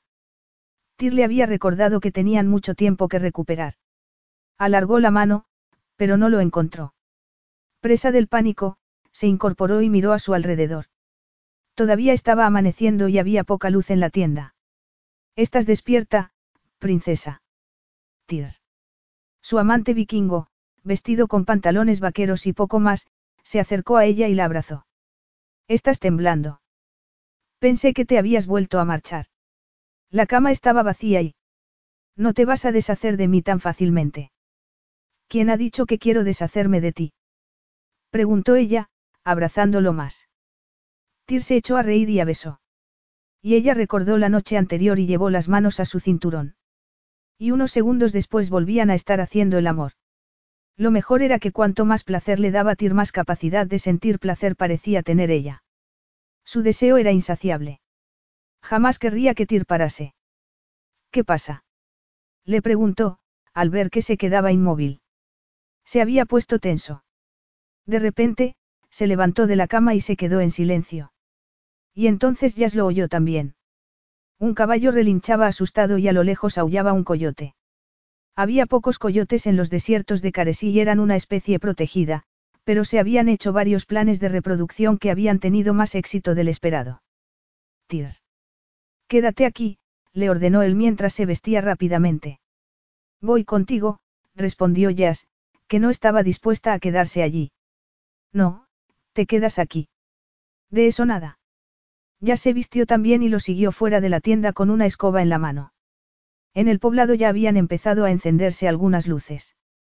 La manada de coyotes era grande y los animales que la encabezaban estaban demasiado delgados para arriesgarse a acercarse a los humanos, así que buscaban presas fáciles en el corral en el que estaba el ganado. Jazz blandió la escoba y gritó para ahuyentarlos, pero Tir la agarró del brazo y la puso detrás de él. Te he dicho que te quedases en la tienda. No me digas lo que tengo que hacer, le gritó ella, zafándose. El jefe del poblado, acompañado de un grupo de hombres, acababa de llegar. Tira habló con él, dejando a Yas atrás. Volvía a ser invisible y se preguntó si aquel era el marido al que adoraba, el hombre que le había hecho el amor con tanta ternura. ¿Puedo saber a dónde vais? Le preguntó a Tir, que, de repente, iba hacia el poblado en silencio. Ahora no tenemos tiempo de hablar, Yas. Así que, cuando a ti te viene bien, soy invisible, pero en la cama no. Tirno aminoró el paso. No dejó de andar hasta que llegaron al salón de actos, donde estaban los ordenadores. Al llegar a la puerta, la apresó contra esta y le dijo. Te podías haber matado ahí afuera o, como poco, te podías haber hecho mucho daño. Tenías que haberte quedado en la tienda, como te dije. ¿Qué querías? Que me escondiese entre las almohadas hasta que tú volvieses. Olvídalo, Tyr. Si piensas que voy a cumplir tus órdenes, te has equivocado al elegir mujer. Yo no te he elegido. Ambos nos hemos visto obligados a esto. Ella se quedó boquiabierta ante la dureza de sus palabras. Se le encogió el estómago y recordó que le había dicho a Tyr que lo amaba, pero que él no había respondido. Tienes razón, le contestó. Y quiero que sepas que nuestra situación me gusta tan poco como a ti. ¿Cómo me va a gustar si la actitud de mi marido es propia de la Edad Media? Ahora no, Jazz. Tyr se dispuso a andar, pero ella se interpuso en su camino. Escúchame, insistió. No soy la mujer indefensa por la que me tomas. Soy como tú en todos los aspectos. O hacemos esto juntos, o ya te puedes ir olvidando de nuestro matrimonio. Él guardó silencio unos minutos. Espera aquí y tranquilízate, le aconsejó. Y ella apretó la mandíbula y, al menos, no dijo nada que después pudiese lamentar. Tir mandó varios mensajes con el ordenador y después volvió a salir. Nada más hacerlo, buscó a Jazz con la mirada. Seguía enfadada y era normal. La agarró de los hombros. Tienes que entender que no pueda permitir que pongas tu vida en peligro. ¿Lo entiendes? Y tú tienes que entender que yo no quiera que te arriesgues solo. Y me parece que ha llegado el momento de que me lo cuentes todo, ¿no crees? Este no es el lugar, Jazz. Cobarde. Ya siempre había sabido cómo provocarlo. Soy un asesino, Jazz. ¿Te basta con eso? Ella negó con la cabeza. Eres un soldado y un héroe que cumplía órdenes, argumentó ella. No voy a marcharme a ninguna parte hasta que no me lo cuentes todo. ¿De verdad piensas que soy un héroe? replicó él.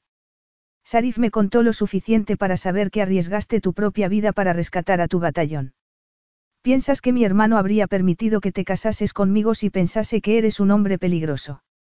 ¿No te parece más probable que Sarif, que nos quiere a ambos, piense que puedo ayudarte? Yas alargó la mano y tomó la suya. En la guerra no hay límites, Yas, le dijo él. No hay campos de batalla en los que solo hay adultos y solo matan los malos. Lo sé, Tir, pero tú siempre has intentado ayudar a los demás. Nunca has pensado en ti mismo. Eres un creador, no un destructor, y ha llegado el momento de pensar en reconstruir tu propia vida, cuando decidas qué es lo que quieres realmente. Estaban hablando como muchos años atrás. Aunque habían crecido y el tema era muy distinto, pero ellos también habían cambiado, pensó Jazz. Ojalá tuviese ahora tiempo para esto, Jazz. Caresi está avanzando a un ritmo que yo casi no puedo seguir, así que no tengo tiempo para una esposa, ni para hijos. Hablas como si estuvieses haciéndolo todo solo, lo interrumpió Jazz, pero ya no estás solo. Y no quiero interponerme en tu trabajo. Lo que quiero es trabajar contigo, Tir. Quiero que nuestros hijos aprendan la satisfacción que produce el trabajo y la reparación. Iremos poco a poco. Y si tienes más cosas que contarme, ya me las contarás. Las heridas tardan en curarse y ni siquiera tú puedes acelerar ese proceso. Siempre fuiste muy testaruda, murmuró él, fulminándola con la mirada. Y no he cambiado, le aseguró Jazz. Ríndete, estás atado a mí de por vida.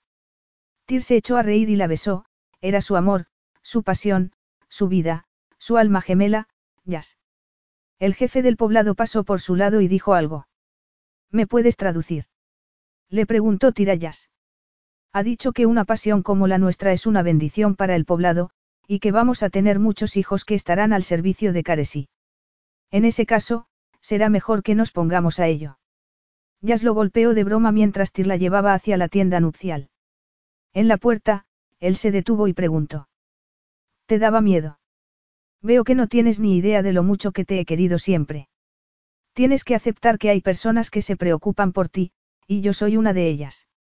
Tendrás que acostumbrarte a que, si decides enfrentarte a cualquier peligro, ya sea una manada de coyotes o cualquier otra cosa, yo estaré siempre a tu lado.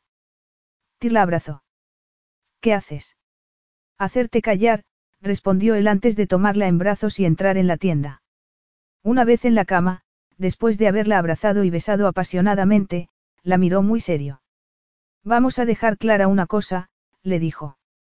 Que no volverás a ponerte en peligro, porque si algo te ocurriese, me moriría, ya escarecí. Ya se escabanga, le recordó ella riendo. Te quiero, ya se escabanga, y no quiero arriesgarme a perderte nunca jamás. ¿Me quieres? Más que a mi vida. ¿Me quieres? repitió Jazz, saboreando las palabras.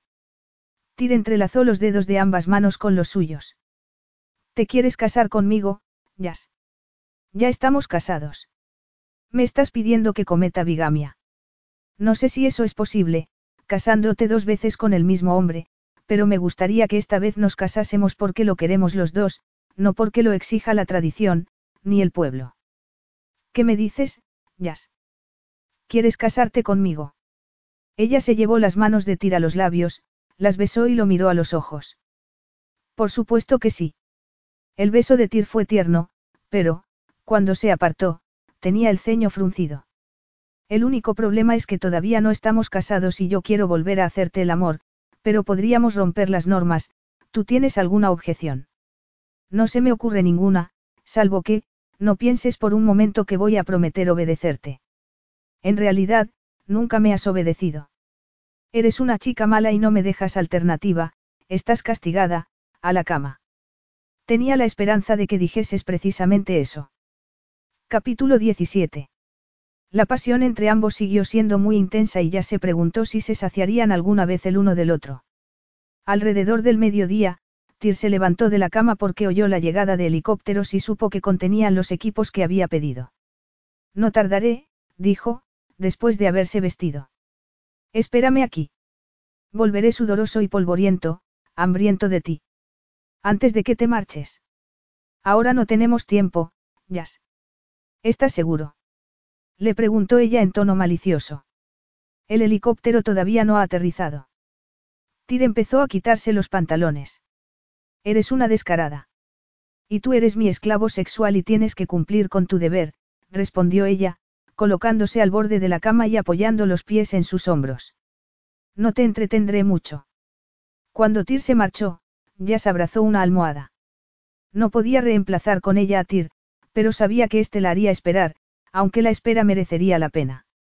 Cuando Tyr volvió de descargar los equipos, volvieron a hacer el amor. Aquella vez fue diferente.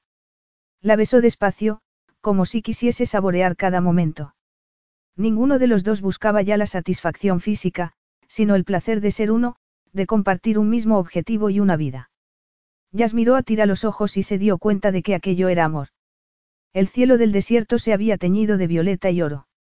La enorme luna iluminaba las dunas mientras Jazz y Tiro observaban a los habitantes del poblado, que estaban haciendo volar a sus cernícalos. Nada más verlos, le habían dado a Tir el mejor pájaro. Tómalo tú, Jazz, dijo él. Ella sonrió y miró a los ojos al hombre al que amaba, pensando en lo mucho que había cambiado, lo mismo que ella. Estaba relajado, abierto, tierno, y tenía ante sí a una mujer enamorada.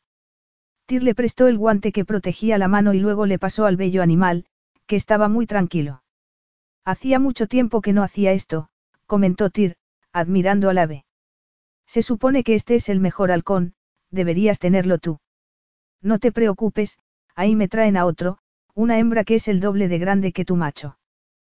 Pero no tan resuelta. Debería estar celoso. Preguntó Tyr al ver que ella acariciaba al animal. Cuando mi pájaro gane, podrás alegrarte por mí, y sentirte aliviado al saber que estoy dispuesta a que, de vez en cuando, un macho demuestre ser superior a una hembra. Cuando ambos pájaros echaron a volar, todo el mundo observó la carrera entusiasmado.